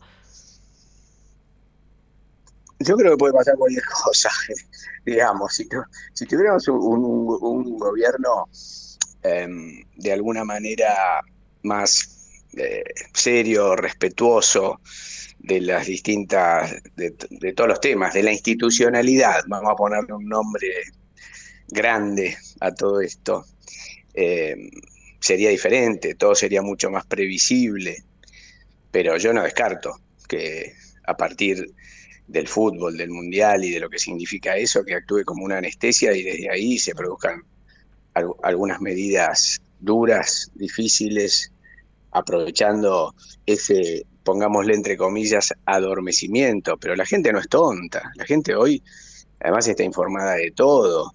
Las redes sociales hacen, hoy lo comentaba en otro programa, es que la instantaneidad de las noticias obliga a los que gobiernan o a los que dirigen instituciones a estar todo el tiempo teniendo que dar respuesta, lo cual está buenísimo porque es una es todo un tema, ¿no? El vínculo entre representantes y representados, pero te obligan primero a ser transparente y, a hablar de verdad de cara a la, a la gente. Entonces las cosas no se pueden ocultar o adormecerlas por una situación como esta. Por eso yo lo separo claramente al tema. Hablemos del lanzamiento de tu candidatura a la presidencia de Boca que hiciste esta semana con la presencia de Mauricio Macri, quien estuvo ahí para respaldarte. Vos ya fuiste gerente general también en la gestión de Macri en Boca. ¿Por qué decidiste lanzar tu candidatura a presidente de Boca? Porque estoy realmente apenado eh, que Boca esté pasando por, por, por un periodo que yo lo considero que está lejos de lo que tendría que ser el Boca que nosotros vivimos, por un lado desde la gestión, ¿no? Como vos estabas diciendo Alejandro, a mí me tocó ser gerente general y fue la época más gloriosa que tuvo Boca. Por eso al evento del otro día lo llamamos la gesta histórica, donde se ganó de todo, ganamos 16 títulos, dentro de los cuales tuvimos cuatro Copas Libertadores y dos Copas del Mundo, eh, y, una cantidad de torneos locales. Eh, y eso fue el reflejo, eso fue el reflejo de un club ordenado, de un Boca por encima de todos y de todo, de un club en donde la institucionalidad estaba arriba de todo, donde el equipo era más importante que las individualidades. Y hoy, hoy se ve mucha soberbia, mucho desorden, mucha falta de planificación a mediano plazo. De hecho, no tenemos sponsor. Entonces, toda esa suma de cosas, más el hecho de haber vivido aquella gesta histórica y saber que Boca puede estar arriba de todo entre los primeros cinco clubes del mundo, es que me llevaron a tomar esta decisión. Y por supuesto con el empujón fuerte y apoyo de Mauricio, que fue el presidente más exitoso que tuvo Boca, y con un grupo de dirigentes y gente joven y nueva, muy hinchas de boca, pero que no se habían metido en la política de boca, decidimos dar este paso. También un paso en donde quiero representar la unidad, la unidad de, en este caso, de la oposición, porque tenemos que trabajar en serio para hacer una propuesta que seduzca al socio. Así que ese es el motivo por el cual tomé esta decisión con muchísimas ganas, con muchísima fuerza y aplicando toda la inteligencia, el conocimiento y la pasión que necesita Boca desde su conducción. Y una propuesta, Andrés, que va para qué lado? Para, como decía recién, que ese Boca esté en el número uno. Bueno, eh, la idea es trabajar que ya empezamos a hacerlo, primero por supuesto integrando un equipo de gente muy valiosa, pero además de eso, eh, combinando dirigentes que tuvieron su experiencia durante la gesta histórica, que tienen mucha experiencia en lo que es un club de fútbol, combinándolo con profesionales y gente joven de las nuevas generaciones, con todo el empuje, ideas y, pasión que ellos tienen, y metiéndole todo el componente de gestión que hace falta para trabajar en una plataforma que sea abarcativa de muchos aspectos. El primero de todos es el que les decía, porque hay que empezar por ahí, que es la institucionalidad de Boca. Boca por encima de todos, respetando reglas, reglas de funcionamiento interno en todos los aspectos. Ese orden se aplica al fútbol, porque entonces tendremos una, una conducción ordenada del fútbol, eh, sin consejos y ese tipo de armados, sino una conducción, una conducción vertical, eh, seria, profesional, en donde el jugador de fútbol esté solo preocupado por desempeñarse como corresponde bajo reglas en la cancha y dar sus mejores esfuerzos y por ende los mejores resultados. Y por supuesto en los aspectos que el club tiene que desarrollar hoy fuertemente Ahí me parece que lo perdimos. Andrés Ibarra se cortó la comunicación. Se escuchaba perfecto hasta Sí, recién, ¿eh? sí, se escuchaba muy bien, pero en ese momento lo perdimos. Bueno, estábamos. Ahí, ahí, ahí lo recuperamos. A ver, a ver, a ver. Ahí Ahora te estoy. recuperamos. Estamos, perfecto, Sí, no sé a dónde llegaron, pero le- les decía, el resto de los temas, Sí. lo que tiene que ver con la comercialización, con lo que es integrar a Boca al mundo. Eh, Boca tiene la posibilidad de recibir marcas de todo el mundo que est- están deseosas de estar, de participar en Boca de, en di- de distintos aspectos, con distintas sponsorías. Por supuesto, el tema eh, del estadio, del barrio, del vínculo con la comunidad, de la acción social de Boca y de, la, y de, de los juveniles, ni hablar, y todo el tema de educación, desde Boca pensamos en tener una propuesta muy fuerte desde ese lado, porque también Boca tiene una función eh, social, porque tiene una importancia muy grande en su comunidad. Y el tema de educación en la Argentina es un tema de, agenda número uno, por decir así. Y los clubes en esto tienen una importancia enorme. Entonces ahí tenemos tam- también que contribuir con nuestro granito de arena, apoyando todo ese proceso para adentro de Boca y para afuera en la comunidad. Y Así con- que todo esto va a contener la propuesta que nosotros vamos a presentarle a los socios. Eh, vos acompañás a Macri ya desde hace más de 40 años. eh, al principio bajo la orientación de, de Franco Macri en la empresa. Y después cuando Mauricio se independizó de su padre, lo acompañaste en su gestión en Boca, en la Ciudad de Buenos Aires, en el gobierno nacional. Ahora, ¿lo ves a Macri como candidato presidencial en las elecciones de fines del año que viene?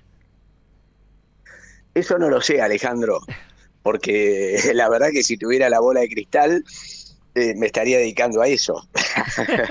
¿No? Si pudiera adivinar muchas cosas que van a pasar, me estaría dedicando a eso. No lo sé, no sé qué decisión tomará. Lo que yo sí lo veo a él es en un eh, gran rol en este momento. En primer lugar, desde el punto de vista, eh, digamos, de evangelización de cierta ideología y programas de gobierno, mucho de lo cual está en, su libro ¿Para qué? Eh, tiene que ver con eso, porque acá no solo se trata de armar una, coalic- una coalición de gobierno para ganar las elecciones, sino sobre todo de armar un equipo de gobierno que tenga claro para dónde va a ir. Entonces lo veo muy bien en ese rol, lo veo muy bien en el rol de sumar dirigentes valiosos en todo el país, por eso, por eso él está recorriendo el país.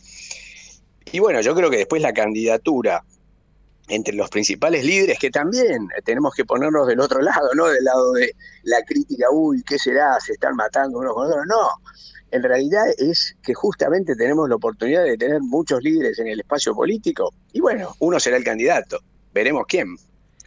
Ahora, en ese sentido, bueno, vos también fuiste vicejefe de gabinete de él, ministro de Modernización. ¿Cómo ves la gestión actual de Alberto Fernández? Viste que habló eh, Cristina Kirchner los otros días que estaban aumentando mucho la telefonía, internet, eh, que ellos habían dictado un DNU pero que no se está cumpliendo.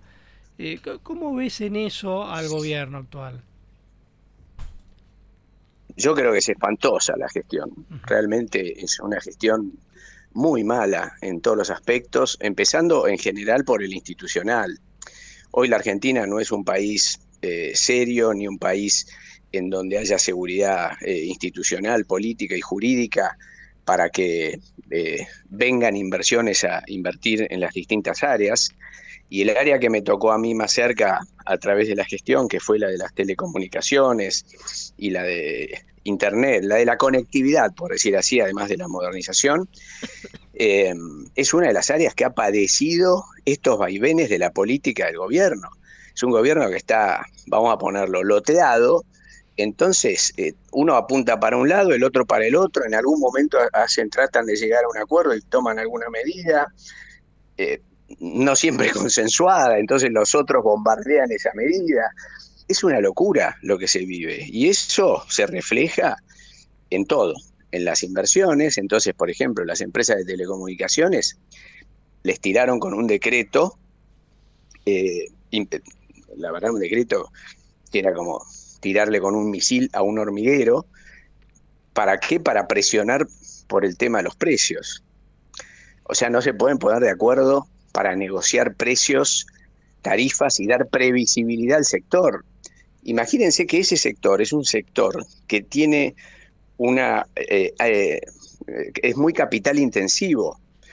Entonces, para invertir, para invertir capital en tecnología de última generación, es necesario tener previsibilidad de variables económicas, del tipo de cambio, de los precios.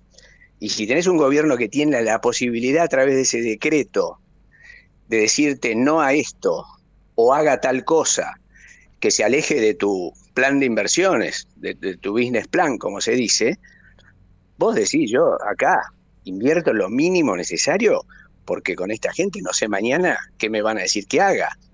Y si no me dejan ajustar las tarifas tal como estaba previsto, menos puedo invertir.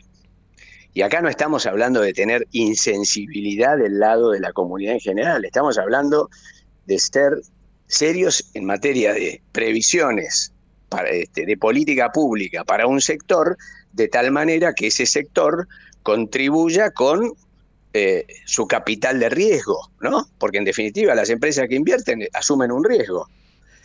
Pero no, nada de esto está pasando y esto es muy trágico. Yo creo que hemos tenido la posibilidad de sortear la pandemia y la cuarentena gracias a todo el desarrollo de inversiones que hicimos nosotros en aquel momento, pero que es así, además mirando las estadísticas, se acabó el partido, ahí, se ve todo lo que se hizo. Cuando nosotros llegamos había una velocidad de Internet, de banda ancha de Internet, de 4.5 megabytes por segundo. Eh, y eso lo quintuplicamos, lo septuplicamos y bueno, eh, ha, ido generando avances producto de, de aquellos este, desarrollos y, la, y los miles de localidades que se conectaron con telefonía 4G. Bueno, nada, eh, realmente estamos padeciendo esa falta de previsibilidad en el, en el sector. Y siguiendo con esto que dice y también la, pregunta de Alejandro, ¿qué cree que se pone en juego en las próximas elecciones eh, el año que viene? Eh, probablemente no lo general, sino algunos detalles como los que mencionaba recién, probablemente cuestiones que no con las que no estamos tan familiarizados o no vemos en lo cotidiano? El año que viene es un año eh, fundamental, muy importante, porque yo creo que estamos en, el borde de que en Argentina se produzca una eh, situación muy patética de profundización de la pobreza, producto de todas estas políticas, que finalmente terminan en una profundización de la pobreza, marginalidad, entonces el Estado que tiene que tratar de ayudar a los sectores más marginales y nunca salimos de ese círculo vicioso. O la posibilidad de inaugurar décadas de crecimiento por dar previsibilidad, por atacar la inflación, por tener variables económicas previsibles y por ende por atraer inversiones a un país que naturalmente es capaz de atraer inversiones, pero que producto de las malas políticas públicas no se produce. Y hoy nos compiten todos, porque ese también es un tema de entender el mundo, que es lo que yo creo que no se entiende en muchos lugares de este gobierno. Hoy nos compiten y nos sacan ventaja en muchos aspectos Uruguay, Chile, Brasil, Colombia, Bolivia, Perú, eh, etcétera, etcétera, etcétera. Es decir, no es que eh, nos compite, que yo, México solo o Brasil, que es un monstruo, eh, o países de Europa. No, nuestros vecinos que han avanzado muchísimo en muchas de estas políticas y son entonces un, son países que atraen naturalmente inversiones porque tienen estabilidad macroeconómica, con inflaciones menores a un dígito, de un dígito digo, menores a 10%. Entonces, ¿a dónde vas a invertir hoy en un mundo global en donde de pronto podés eh, ubicar tus casas matrices eh, en cualquier lugar y a través de internet te conectás? O donde hay obras, ¿dónde vas a hacer una obra? Donde tenés previsibilidad macroeconómica y no donde no la hay. Entonces, eh, claramente se define eso en la Argentina del año que viene. Y volviendo al otro tema, también se va a definir el Boca Grande internacional, de ubicarlo en los primeros puestos del mundo a un Boca con idas y vueltas, serios problemas de administración y conflictos, en donde podremos ganar algún título, pero en el mediano plazo hay que apostar a la previsibilidad, sin ninguna duda, y al conocimiento y a la seriedad. Andrés, te hago la última pregunta porque sé que estás ahí medio complicado de tiempo, pero vos sos economista y te quería preguntar sobre el plan económico actual del gobierno con Sergio Massa. ¿Cómo lo ves? Bueno, yo veo que Sergio Massa está tratando de lograr llegar, digo, hago una generalización, por supuesto, ¿no? Dada la serie de restricciones de política económica y los conflictos internos ideológicos que tiene este gobierno, y sabiendo que hay que tomar medidas de fondo, pero que hay posiciones encontradas dentro del, poco, del propio gobierno, creo que Sergio Massa lo que está tratando es de llevar la nave, por decir así, en medio de todas esas turbulencias, a que haya, a que se trate de llegar a un aterrizaje razonable hacia el año que viene, logrando aterrizarla, digo, para conceptualizar.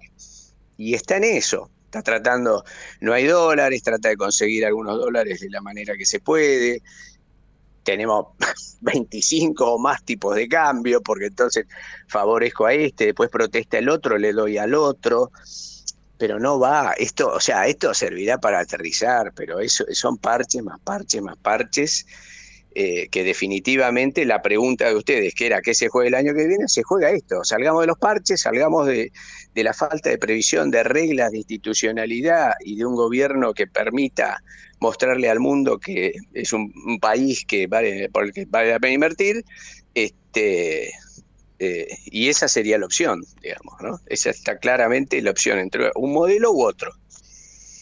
Bueno, Andrés, muchísimas gracias. ¿eh?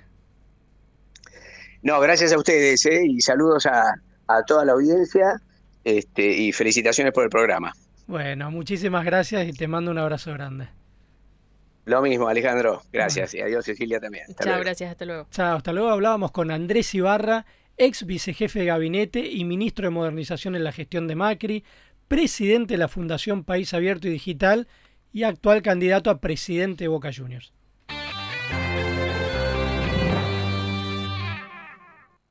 Ey, a vos, sí, a vos, que en el medio de la clase de yoga estás pensando en pintar el departamento. Banco Macro es tu solución porque con un adelanto de sueldo vas a poder vivir pensando en grande.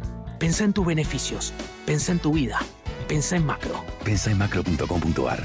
Cartera de consumo, sujeto a condiciones de Banco Macro. Está bien ser supersticiosa. Ser fanático. Ser exagerado. Porque está bueno ser tal como sos, sin sentir dolores y malestares digestivos. Ser tal, qué felicidad sentirse bien. Ahora podés ver los pases entre los conductores de nuestra programación. Ingresa a rivadavia.com.ar, cliquea en la cámara y listo. Entra, mirá y disfrutá.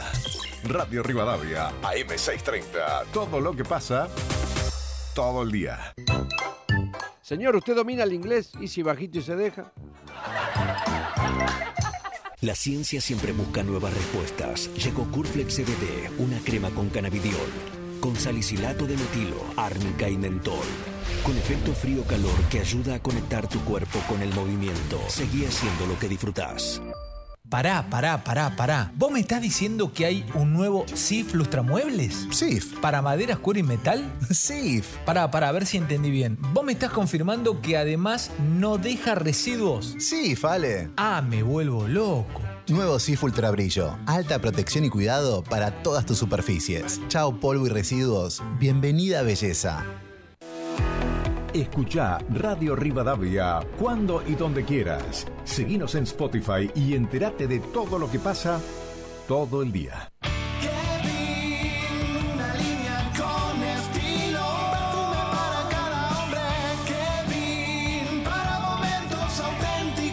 Perfumes Kevin. Encontrarlos en las principales perfumerías del país. Te tiro otra. Contame, dale, a ver. En el 86 no había ningún pelado en el equipo y ahora en 2022 no hay ningún pelado en el equipo. Para el que necesita coincidencias, hay coincidencias. Para el que cree en el equipo, hay equipo. Quilmes. Beber con moderación. Prohibida su venta a menores de 18 años.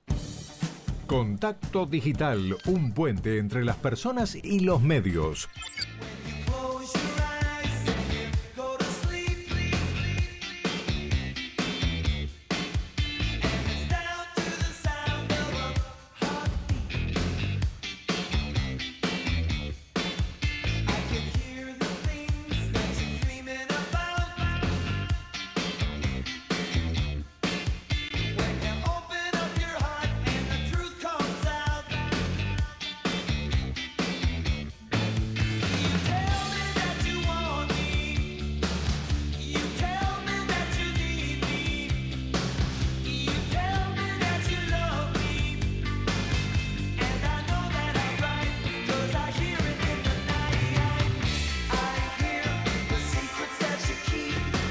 Hola, buenas tardes, queridos chicos de Radio Rivadavia.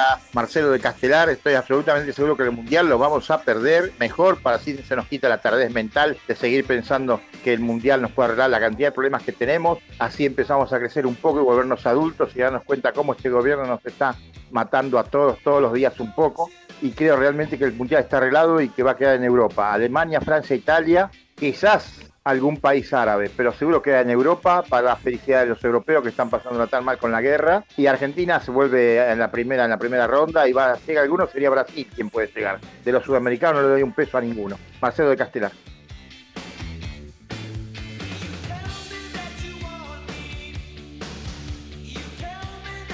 Enardecidos algunos. A full, acá los oyentes. Por eso les abrimos eh, los micrófonos para que digan lo que piensan. Para que hagan catarsis un Todo, poquito. todo, sí.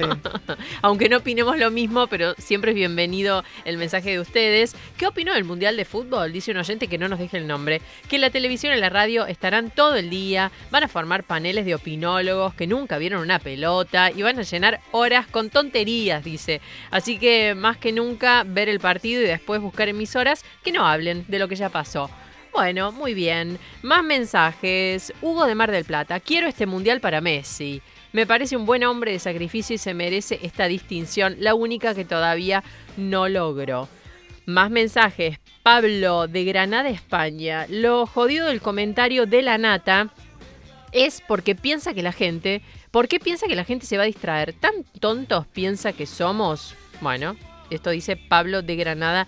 Ganar el mundial no va a mejorar el gobierno, no se va a acabar la inseguridad, no se recuperará la educación, los distintos ministros no van a ser más inteligentes, ni ellos ni el gran 50% del resto de la población. El programa es excelente, gracias. Epa, bueno. Y vamos con uno más, Ale, para darle fuerzas a este A ver. oyente que dice que desde las 7 de la mañana hasta las 8 de la noche está haciendo un trabajo extra, cuidando unos galpones que escuchan la radio todo el tiempo y le pagan muy poquito, 1.300 pesos desde las 7 de la mañana hasta las 8 de la noche. Dice que no le quedó otra que aceptar. Se aprovechan de las necesidades de la gente, ya no sé qué hacer, ni el mundial me ilusiona ya, así que le dijimos que le íbamos a mandar fuerza para que aguante hasta las 8. Y acá le hacemos compañía, Compañía, obviamente. claro. Porque la radio tiene mucho de compañía, de estar acompañando a la gente, mucha que está sola, eh, como este muchacho que está trabajando ahí en un galpón, otros que viven solos, muchas señoras grandes que nos escuchan también mientras toman un mate en su casa, otros que están en familia, gente también que sale a correr, pero la radio es eso, es compañía y también información y contacto digital se hace con los oyentes. Claro, además encima es eso, que podés opinar, podés sumarte al debate.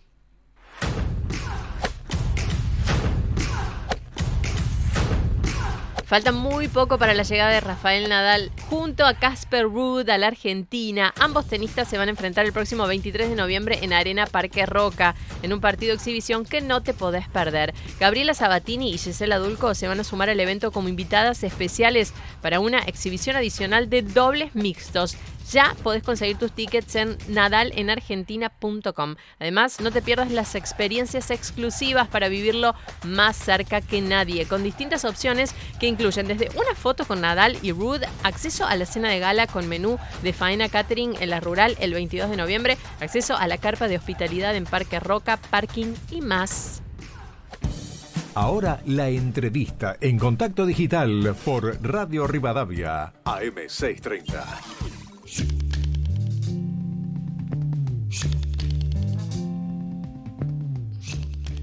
Y ya estamos en comunicación con el intendente de Capitán Sarmiento, el ingeniero Javier Iguacel, ex ministro de Energía y administrador de Vialidad Nacional en la gestión de Macri. Hola Javier, te saludamos Cecilia Domínguez y quien te habla Alejandro Alfie. ¿Cómo estás? ¿Qué tal? Buenas tardes Cecilia, Alejandro, buenas tardes a todos. ¿Cómo están? Bien, bueno, muchísimas gracias. Y te quería consultar porque vos cuando eras titular de Vialidad Nacional presentaste una denuncia contra Cristina Kirchner y esa denuncia ya está llegando a su fin con los últimos alegatos. Dicen que antes de fin de año se conocería la sentencia. ¿Cuál es tu expectativa con este juicio por la causa de vialidad que vos iniciaste?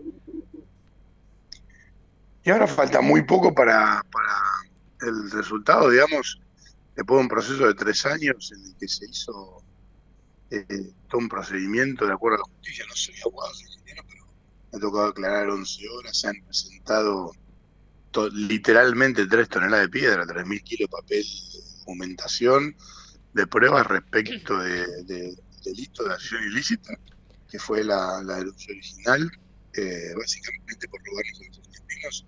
Eh, eh, ¿Vos estás caminando o algo? Porque es como que se pierde. no, No, no. ¿Estás quieto en algún lugar con buena señal?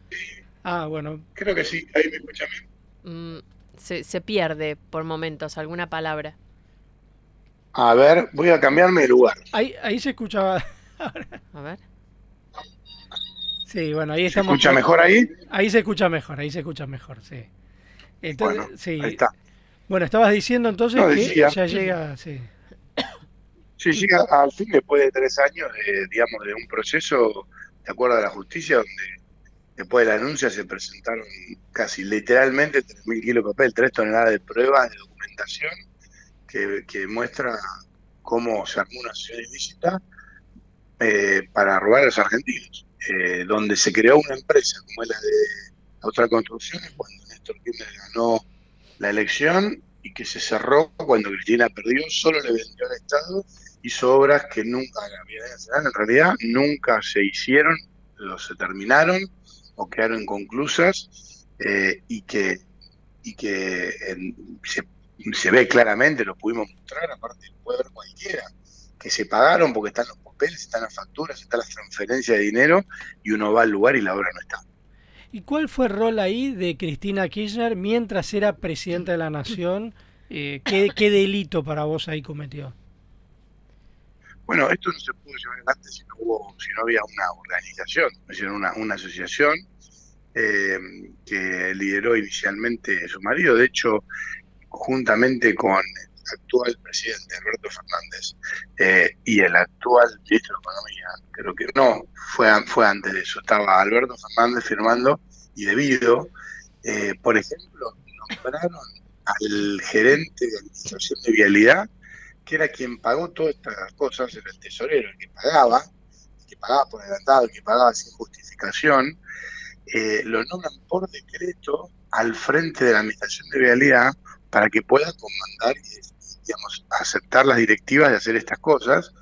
Y ese hombre eh, es la primera vez y única en la historia de la Nacional que es designado directamente por el presidente de la Nación y jefe de gabinete por un decreto, porque los empleados de vialidad, salvo el administrador general, lo nombra el administrador general. Así que para poder asegurarse el pago, hacen un decreto presidencial de algo que nunca sucedió y, aparte no tiene por qué suceder porque es un organismo autárquico. Eh, y para, para peor, a quien nombran, eh, a este señor pasa cantando, era hasta el día de su nombramiento empleado de la financiera esa que se acuerdan que se veía en la tele, que en La Plata, de la Rosadita, de Inverness, era el- la mano derecha de Clarence, o sea, del dueño o supuesto dueño de Inverness, en esa, en esa financiera que era hasta ese momento que le manejaba la plata por afuera del circuito a Lázaro Báez. O sea que, y eso está aprobado porque están las declaraciones, está el, el, ANSES que era, digamos, que le pagaba el sueldo, está en Inverness, o sea que llevan al que trabajaba en la financiera que manejaba la plata de Lázaro Báez a, a manejar la cuenta de Bienestar Nacional para que le transfiera el dinero con un decreto presidencial de este hombre. Digo, ese es un ejemplo de los tantos, son, de los, de los tantos otros, ¿no? Aparte, eh, indiscutido, por ejemplo, y si no que Cristina lo muestre, cómo, cómo puede ser que le haya pagado Lázaro Báez 35 mil noches a las, a las, a- en las habitaciones del hotel de Cristina, eh, Lázaro Báez, cuando los empleados que supuestamente usaban el hotel para hacer las obras estaban a 500 kilómetros. Eh, Javier, te- no te estamos escuchando bien, de a rato es como que se pierde, de- el- la comunicación no, no es de la mejor, pero te quería preguntar si vos como intendente de Capitán Sarmiento eh, sentís que tenés algún tipo de discriminación respecto del gobierno bonaerense de Axel Kisilov, digo, por haber hecho la denuncia contra Cristina Kirchner. Ah, el gobierno de la provincia de Buenos Aires hoy, digamos, no, casi es un desgobierno, que es bastante parecido en el sentido de lo que todos ven por ahí más público de Alberto Fernández. No, no hay, no hay gobierno, no hay modificación, no hay acción, no hay nada para nadie, salvo para los propios, pero no porque sea el intendente de Sarmiento que hizo la denuncia, sino que a casi ninguno que no comulgue con sus ideas este, le resuelven algún problema o tratan de, de ayudarlo, o peor aún, eh, este, le dan cierta participación en, las decisiones. Así que no, no, no, no me siento discriminado personalmente o por haber hecho la denuncia. Diría que discrimina absolutamente a todos los intendentes, con la excepción de algunos pocos, como, como Mayra Mendoza. Y, y te saco un poco de Capitán Sarmiento. Vos fuiste secretario, ministro de Energía en la gestión de Macri. Eh, ¿Cómo analizás la gestión del actual gobierno en este sector? Mira, nosotros logramos eh, revertir la, la, mm, balanza energética. Personalmente abrí la válvula de exportación a gas a Chile, despedimos el barco con Mauricio Macri, es decir, cuatro años dificilísimos que nos permitieron tener la que ellos declamaban soberanía energética, en un año la perdieron, por entre otros un capricho de no hacer el gasoducto que habíamos dejado listo para hacer, y dos años después se dieron cuenta que había que hacerlo, y ahora lo anuncian con bombos y platillos con otro nombre, con Néstor Kirchner, que no, no, no tiene por qué tenerlo, sería el Neuva 3, Neuquén Buenos Aires 3, o Bocamorta Buenos Aires, pero que si lo hubieran hecho, le hubieran dado continuidad de política de Estado a lo que habíamos arrancado, no hubiéramos tenido el desbalance y la falta de dólares que tanto falta hace la economía hoy. Así que mm, cero política energética, más vale eh, capricho, capricho energético y las consecuencias se pagaron. Ahora por suerte está en marcha la construcción del gasoducto ese, este, y esperemos que continúe y, se termine de hacer. Pero, entre otras cosas, eh, ha habido una falta total de, de- de- digamos, de política que nos llevaron a eso. Y las consecuencias a veces no se terminan de ver, pero una de las razones por las cuales hoy eh, hay inflación, no hay dólares, y la economía está tan endeble y tan destruida, es justamente por este desbalance energético que habíamos logrado revertir. Es decir, habíamos pasado el tercer subsuelo a- al nivel del suelo, el gobierno de Mauricio Macri. Y esto nos llevan de vuelta al séptimo subsuelo. ¿Y cómo ve a la provincia de Buenos Aires y la gestión de- del gobernador Axel Kicillof? Bueno, como decía antes, ¿no? La- eh, liberaron presos apenas asumen, así que, ¿qué puedo decir? decir? Le importa más lo- los delincuentes que los ciudadanos. Hay que hacer una transformación completa, hay que dar vuelta la, la- la forma de hacer las cosas en la provincia de Buenos Aires y en toda la Argentina. Eh, una de las razones por las cuales me presento como, como precandidato a gobernador de la provincia de Buenos Aires es justamente esa. eh, en educación. El kirchnerismo desde el 2003 para acá hizo algo que nunca había pasado en la historia de Argentina, que la educación pública perdiera matrícula respecto a la gestión privada. No está mal que haya crecido la escuela privada, lo que está mal es que la escuela pública se haya destruido como se destruyó y que los padres obligadamente tengan que elegir otra cosa porque no le da calidad. Y lo hacen porque le entregaron a Baradel, que no representa a los docentes. Solo el 15% de los docentes están afiliados para al, al, digamos, al sindicato de Baradel, y sin embargo comanda, porque no hay eh, una conducción, no le importó la calidad y se cerró las escuelas 18 meses. Y no es que no se pueda hacer, porque plata sobra, plata hay. Eh, eh, una, una pequeña porción de lo que se dedica a educación se llama, a educación se llama fondo educativo, que lo mandan a las intendencias que tienen que relacionarse con el consejo escolar, que a su vez con las escuelas, llevarle eh, soluciones a la infraestructura. En Capitán Sarmiento, para hacer una idea, con ese fondo, en tres meses, los primeros tres meses de gobierno, le pusimos aire acondicionado a todas las aulas de todas las escuelas públicas. Y esto es una insignificancia respecto de lo que se invierte en educación o se desinvierte, porque si nosotros lo podemos hacer acá, ¿cómo no se puede hacer en toda la provincia? ¿Cómo puede ser que no tengan gas las escuelas? Que no se, o sea, hay una, hay una desidia respecto de, de las cosas que tiene que hacer la provincia de educación, seguridad, como dije antes, justicia, porque los delincuentes entran y salen, procedimientos o le atan las manos a los jueces para tomar decisiones, con procesos que, digamos, que, que defienden a los delincuentes respecto a los ciudadanos. Son las cosas que hay que hacer, hay que dar vuelta como una media las decisiones que se tienen que tomar para la gente, digamos, básicamente, ¿no? Eh, estamos hablando con Javier Iguacel. Recién hablabas de tu precandidatura a gobernador bonaerense y eh, vos estás en el sector, digamos, que se referencia con Patricia Burrich, ¿no? Me gustaría que cuentes un poco eh, dónde estás ubicado en esa interna de Juntos por el Cambio. Bueno, dentro, dentro digamos, de, de Juntos por el Cambio, lo- lo- los ciudadanos los argentinos, los bonaerenses van a tener alternativas, lo cual me parece bueno. Mucho se habla de que discusión, es normal que haya, que haya, creo yo, distintas, o, bueno que haya distintas alternativas, opciones, y que en las pasos se elija. Yo estoy con, efectivamente, con Patricia Burle, lo que los periodistas han llamado de alguna manera halcones, pero porque, porque creemos en que hay que ordenar las cosas, que se tiene que cumplir la ley, que tiene que haber una mano firme. Eso no, no implica este, dureza social o no entender justamente la necesidad de avanzar sobre las cosas que hay, que hacer desde el Estado, como hablé recién, la educación y la seguridad, pero, pero no haciéndolo para la timba, el- la corrupción o la viveza de, lo, de, lo- de los ñoquis, de, los de, los que viven de la costilla todo lo demás. Ahí tenemos claro eh, el objetivo, que es alivianar a toda la ciudadanía, devolverle poder, volverle dar li- libertad y este, ser firmes en el cumplimiento de un orden, un orden económico, un orden en el trabajo, en la escuela, es decir, eh, hacer la cosa bien y ir a fondo, es decir, transformar en serio. Vamos a tener una gran oportunidad porque eh, Juntos por el Cambio ha logrado, a partir de su creación, ¿no? en el 2015, fí- fíjense que, o piensen que a esta altura del año 2014, digamos, el, el- el- el preludio del año 2015, las elecciones de 2015, ni siquiera existía Juntos por el Cambio.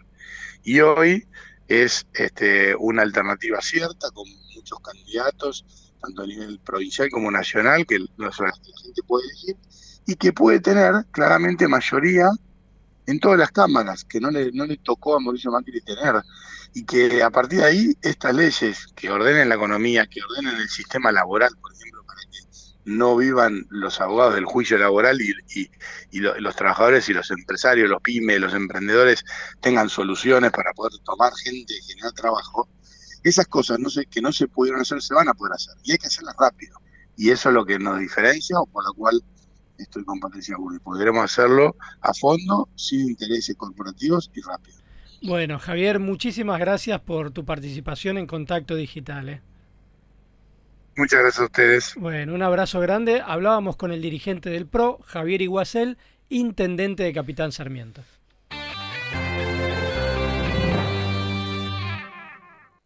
Pará, pará, pará, pará. ¿Vos me estás diciendo que hay un nuevo SIF Lustramuebles? SIF. ¿Para maderas, cuero y metal? SIF. Pará, pará, a ver si entendí bien. ¿Vos me estás confirmando que además no deja residuos? SIF, Ale. Ah, me vuelvo loco. Nuevo SIF Ultra Brillo. Alta protección y cuidado para todas tus superficies. Chao polvo y residuos. Bienvenida belleza. En el 86 siempre que había partido, había Quilmes. Y ahora en 2022, si hay partido, también hay Quilmes. Aparte, ahora también hay promo. Para el que necesita coincidencias, hay coincidencias. Para el que cree en el equipo, hay equipo. Y para el que quiere una promo, hay dos por uno en Tada. Delivery de bebidas. Quilmes. Beber con moderación. Prohibida su venta a menores de 18 años. Zafirus, Zafirus, qué ricas fragancias, Zafirus, aromatiza tu vida. Comunicate con nosotros a través de nuestro WhatsApp 11 50 26 8 630. Radio Rivadavia AM 630. Todo lo que pasa. Todo el día. Ayer di el primer paso para el divorcio. ¿Qué hiciste? Me casé.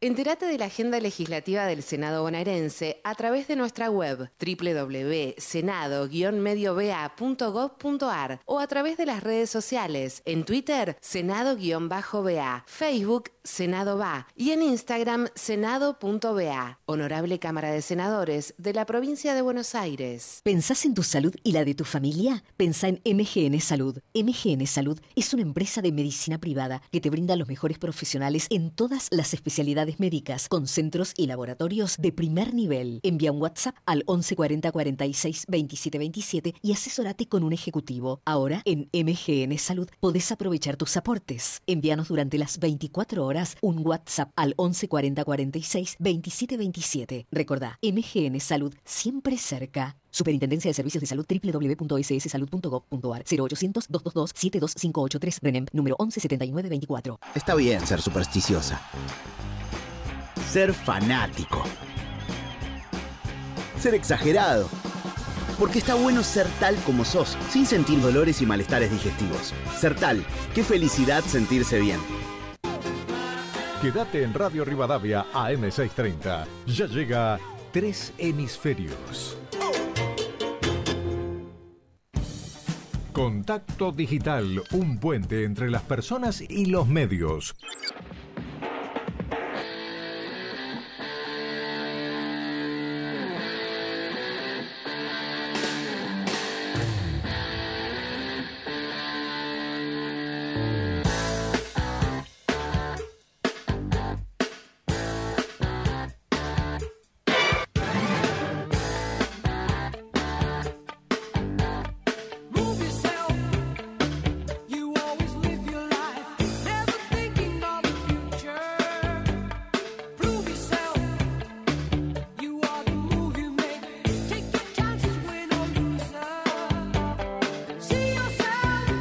Gustaría decirle al señor que se está proponiendo para presidente de Boca.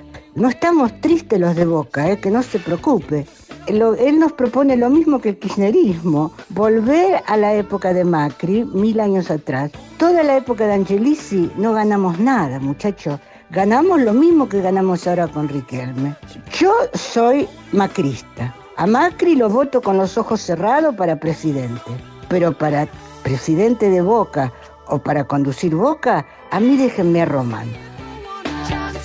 Hola, buenas tardes. En mi casa tenemos dispuesta toda, toda la parafernalia de la cábala.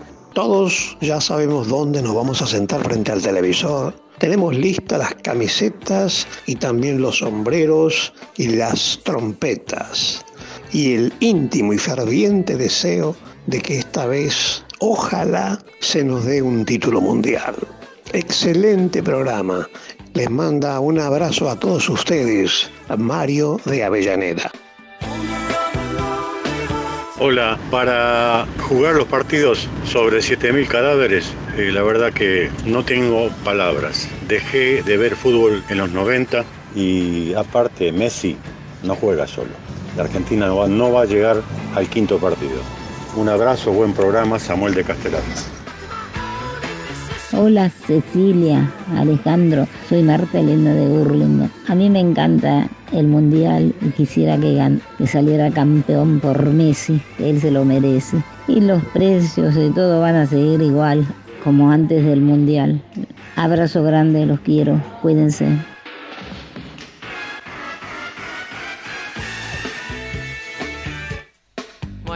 Gusta esa onda del último mensaje, ¿no? Nada va a cambiar, me parece, pero es un ratito de... Aunque muchos no quieran que digamos eso, pero bueno, es un ratito en el que nos divertimos. Sí, aparte cada uno tiene su gusto, viste que hay Sí, gente que le cual. gusta ir al cine, otros al teatro, otros ver fútbol. Claro. No todos tienen en ese sentido los mismos hobbies, los No. mismos divertimentos, los mismos gustos. Pero me imagino que, aunque no les guste el fútbol, y no vean fútbol, y no les guste el mundial, los oyentes que se quejan, ¿no? De quienes van a disfrutar del mundial, tendrán también ese momento en la vida en el que se desenchufan un poco, porque si no, a mí por lo menos me lleva la pregunta de cómo hacen para soportar tantas malas noticias, problemas. Todos los tenemos. eh, no es que por ver el mundial eh, vivimos en otro planeta en donde todo es lindo y feliz. No, pero bueno. Pero hay de todo. Yo tengo un amigo Sí. que me dice, yo quiero que explote todo para Ay, que por favor. no voten más a este gobierno. No.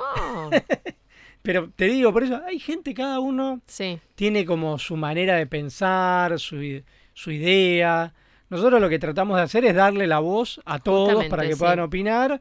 Hacemos debates también, entrevistas. Recién había un oyente que se quejaba por el audio de la Silvio última Pérez. entrevista. sí. Silvio Pérez que nos escribe desde la web y dice que, bueno, que no, no le gustó el audio, que no era de calidad y eh, a veces él dice que usamos un servicio gratuito, ¿no? Para llamar. No, no, era O el, las el redes teléfono sí, celular. claro. Lo que pasa es que realmente hoy día la infraestructura celular es- se vino abajo porque Sí. hay muy poca inversión justamente por el tema de la conge- del congelamiento de los precios. Mm. No hay inversiones en internet, en telefonía celular. Esto lo ve uno cuando está en su casa, viste que a veces Sí. querés ver una película por streaming Sí. y se te cuelga el sistema. Mm. Bueno, lo mismo pasa con la telefonía celular y en el caso de la entrevista con Javier Iguacel, realmente era malo el sonido, pero no teníamos otra opción, eh, porque si no había que interrumpirla porque no tenía una línea fija. Pero siempre tratamos justamente de eso, de llevar buenas comunicaciones. sí. A veces es imposible Sí, prácticamente. se nos complicó mucho con la entrevista con Javier Sí. Iguacel. Vamos con dos últimos mensajitos. Sale Nelly de Morón, de la zona oeste. Dice, los escucho todos los sábados. Soy fanática de esta radio. Los Kirchner no tienen vergüenza. Nos saquearon la Argentina y nos manda un cariño. Gracias, Nelly. Y Mónica de Paraná.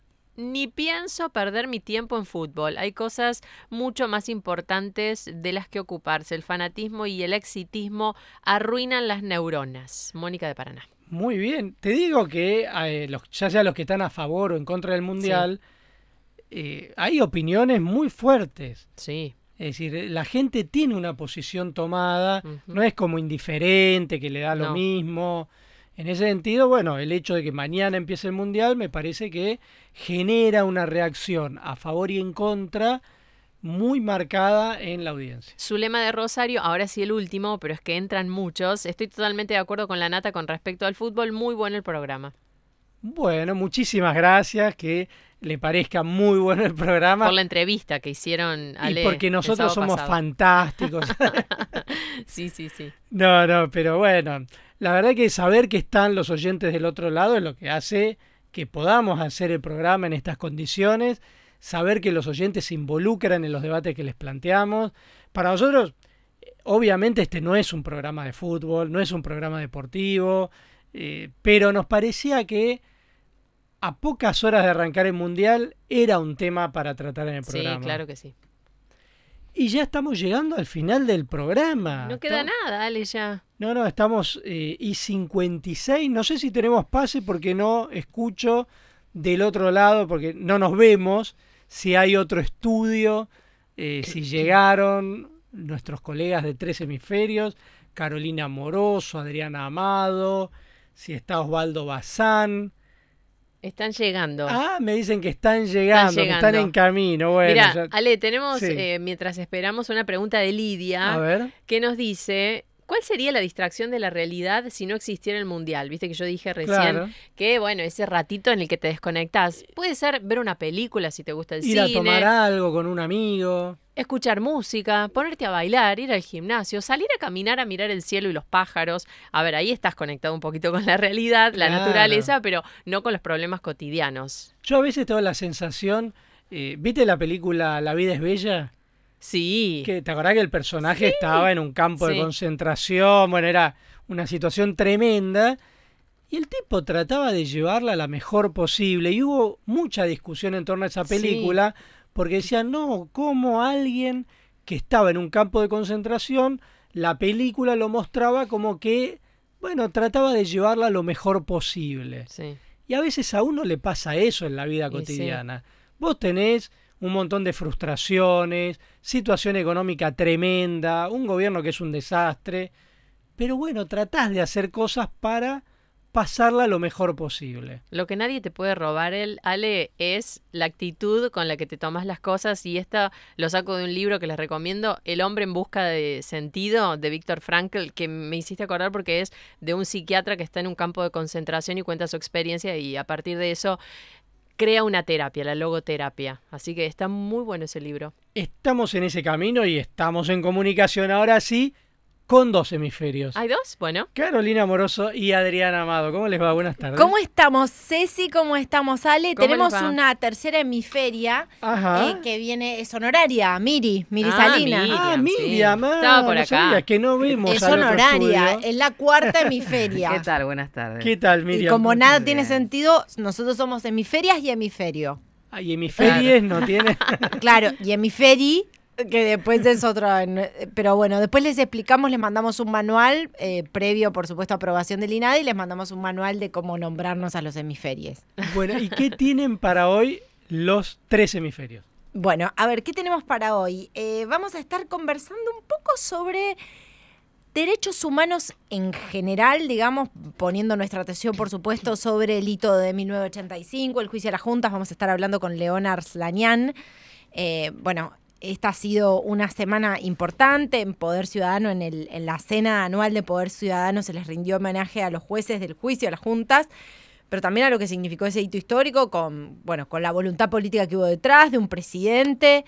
Eh, así que vamos a estar conversando de eso. Y después, ¿sabes qué? Bueno, Amado, vamos a seguir hablando de derechos humanos hoy porque vamos a hablar de Qatar. De Qatar, exacto. ¿Del Mundial de Qatar o de Qatar país?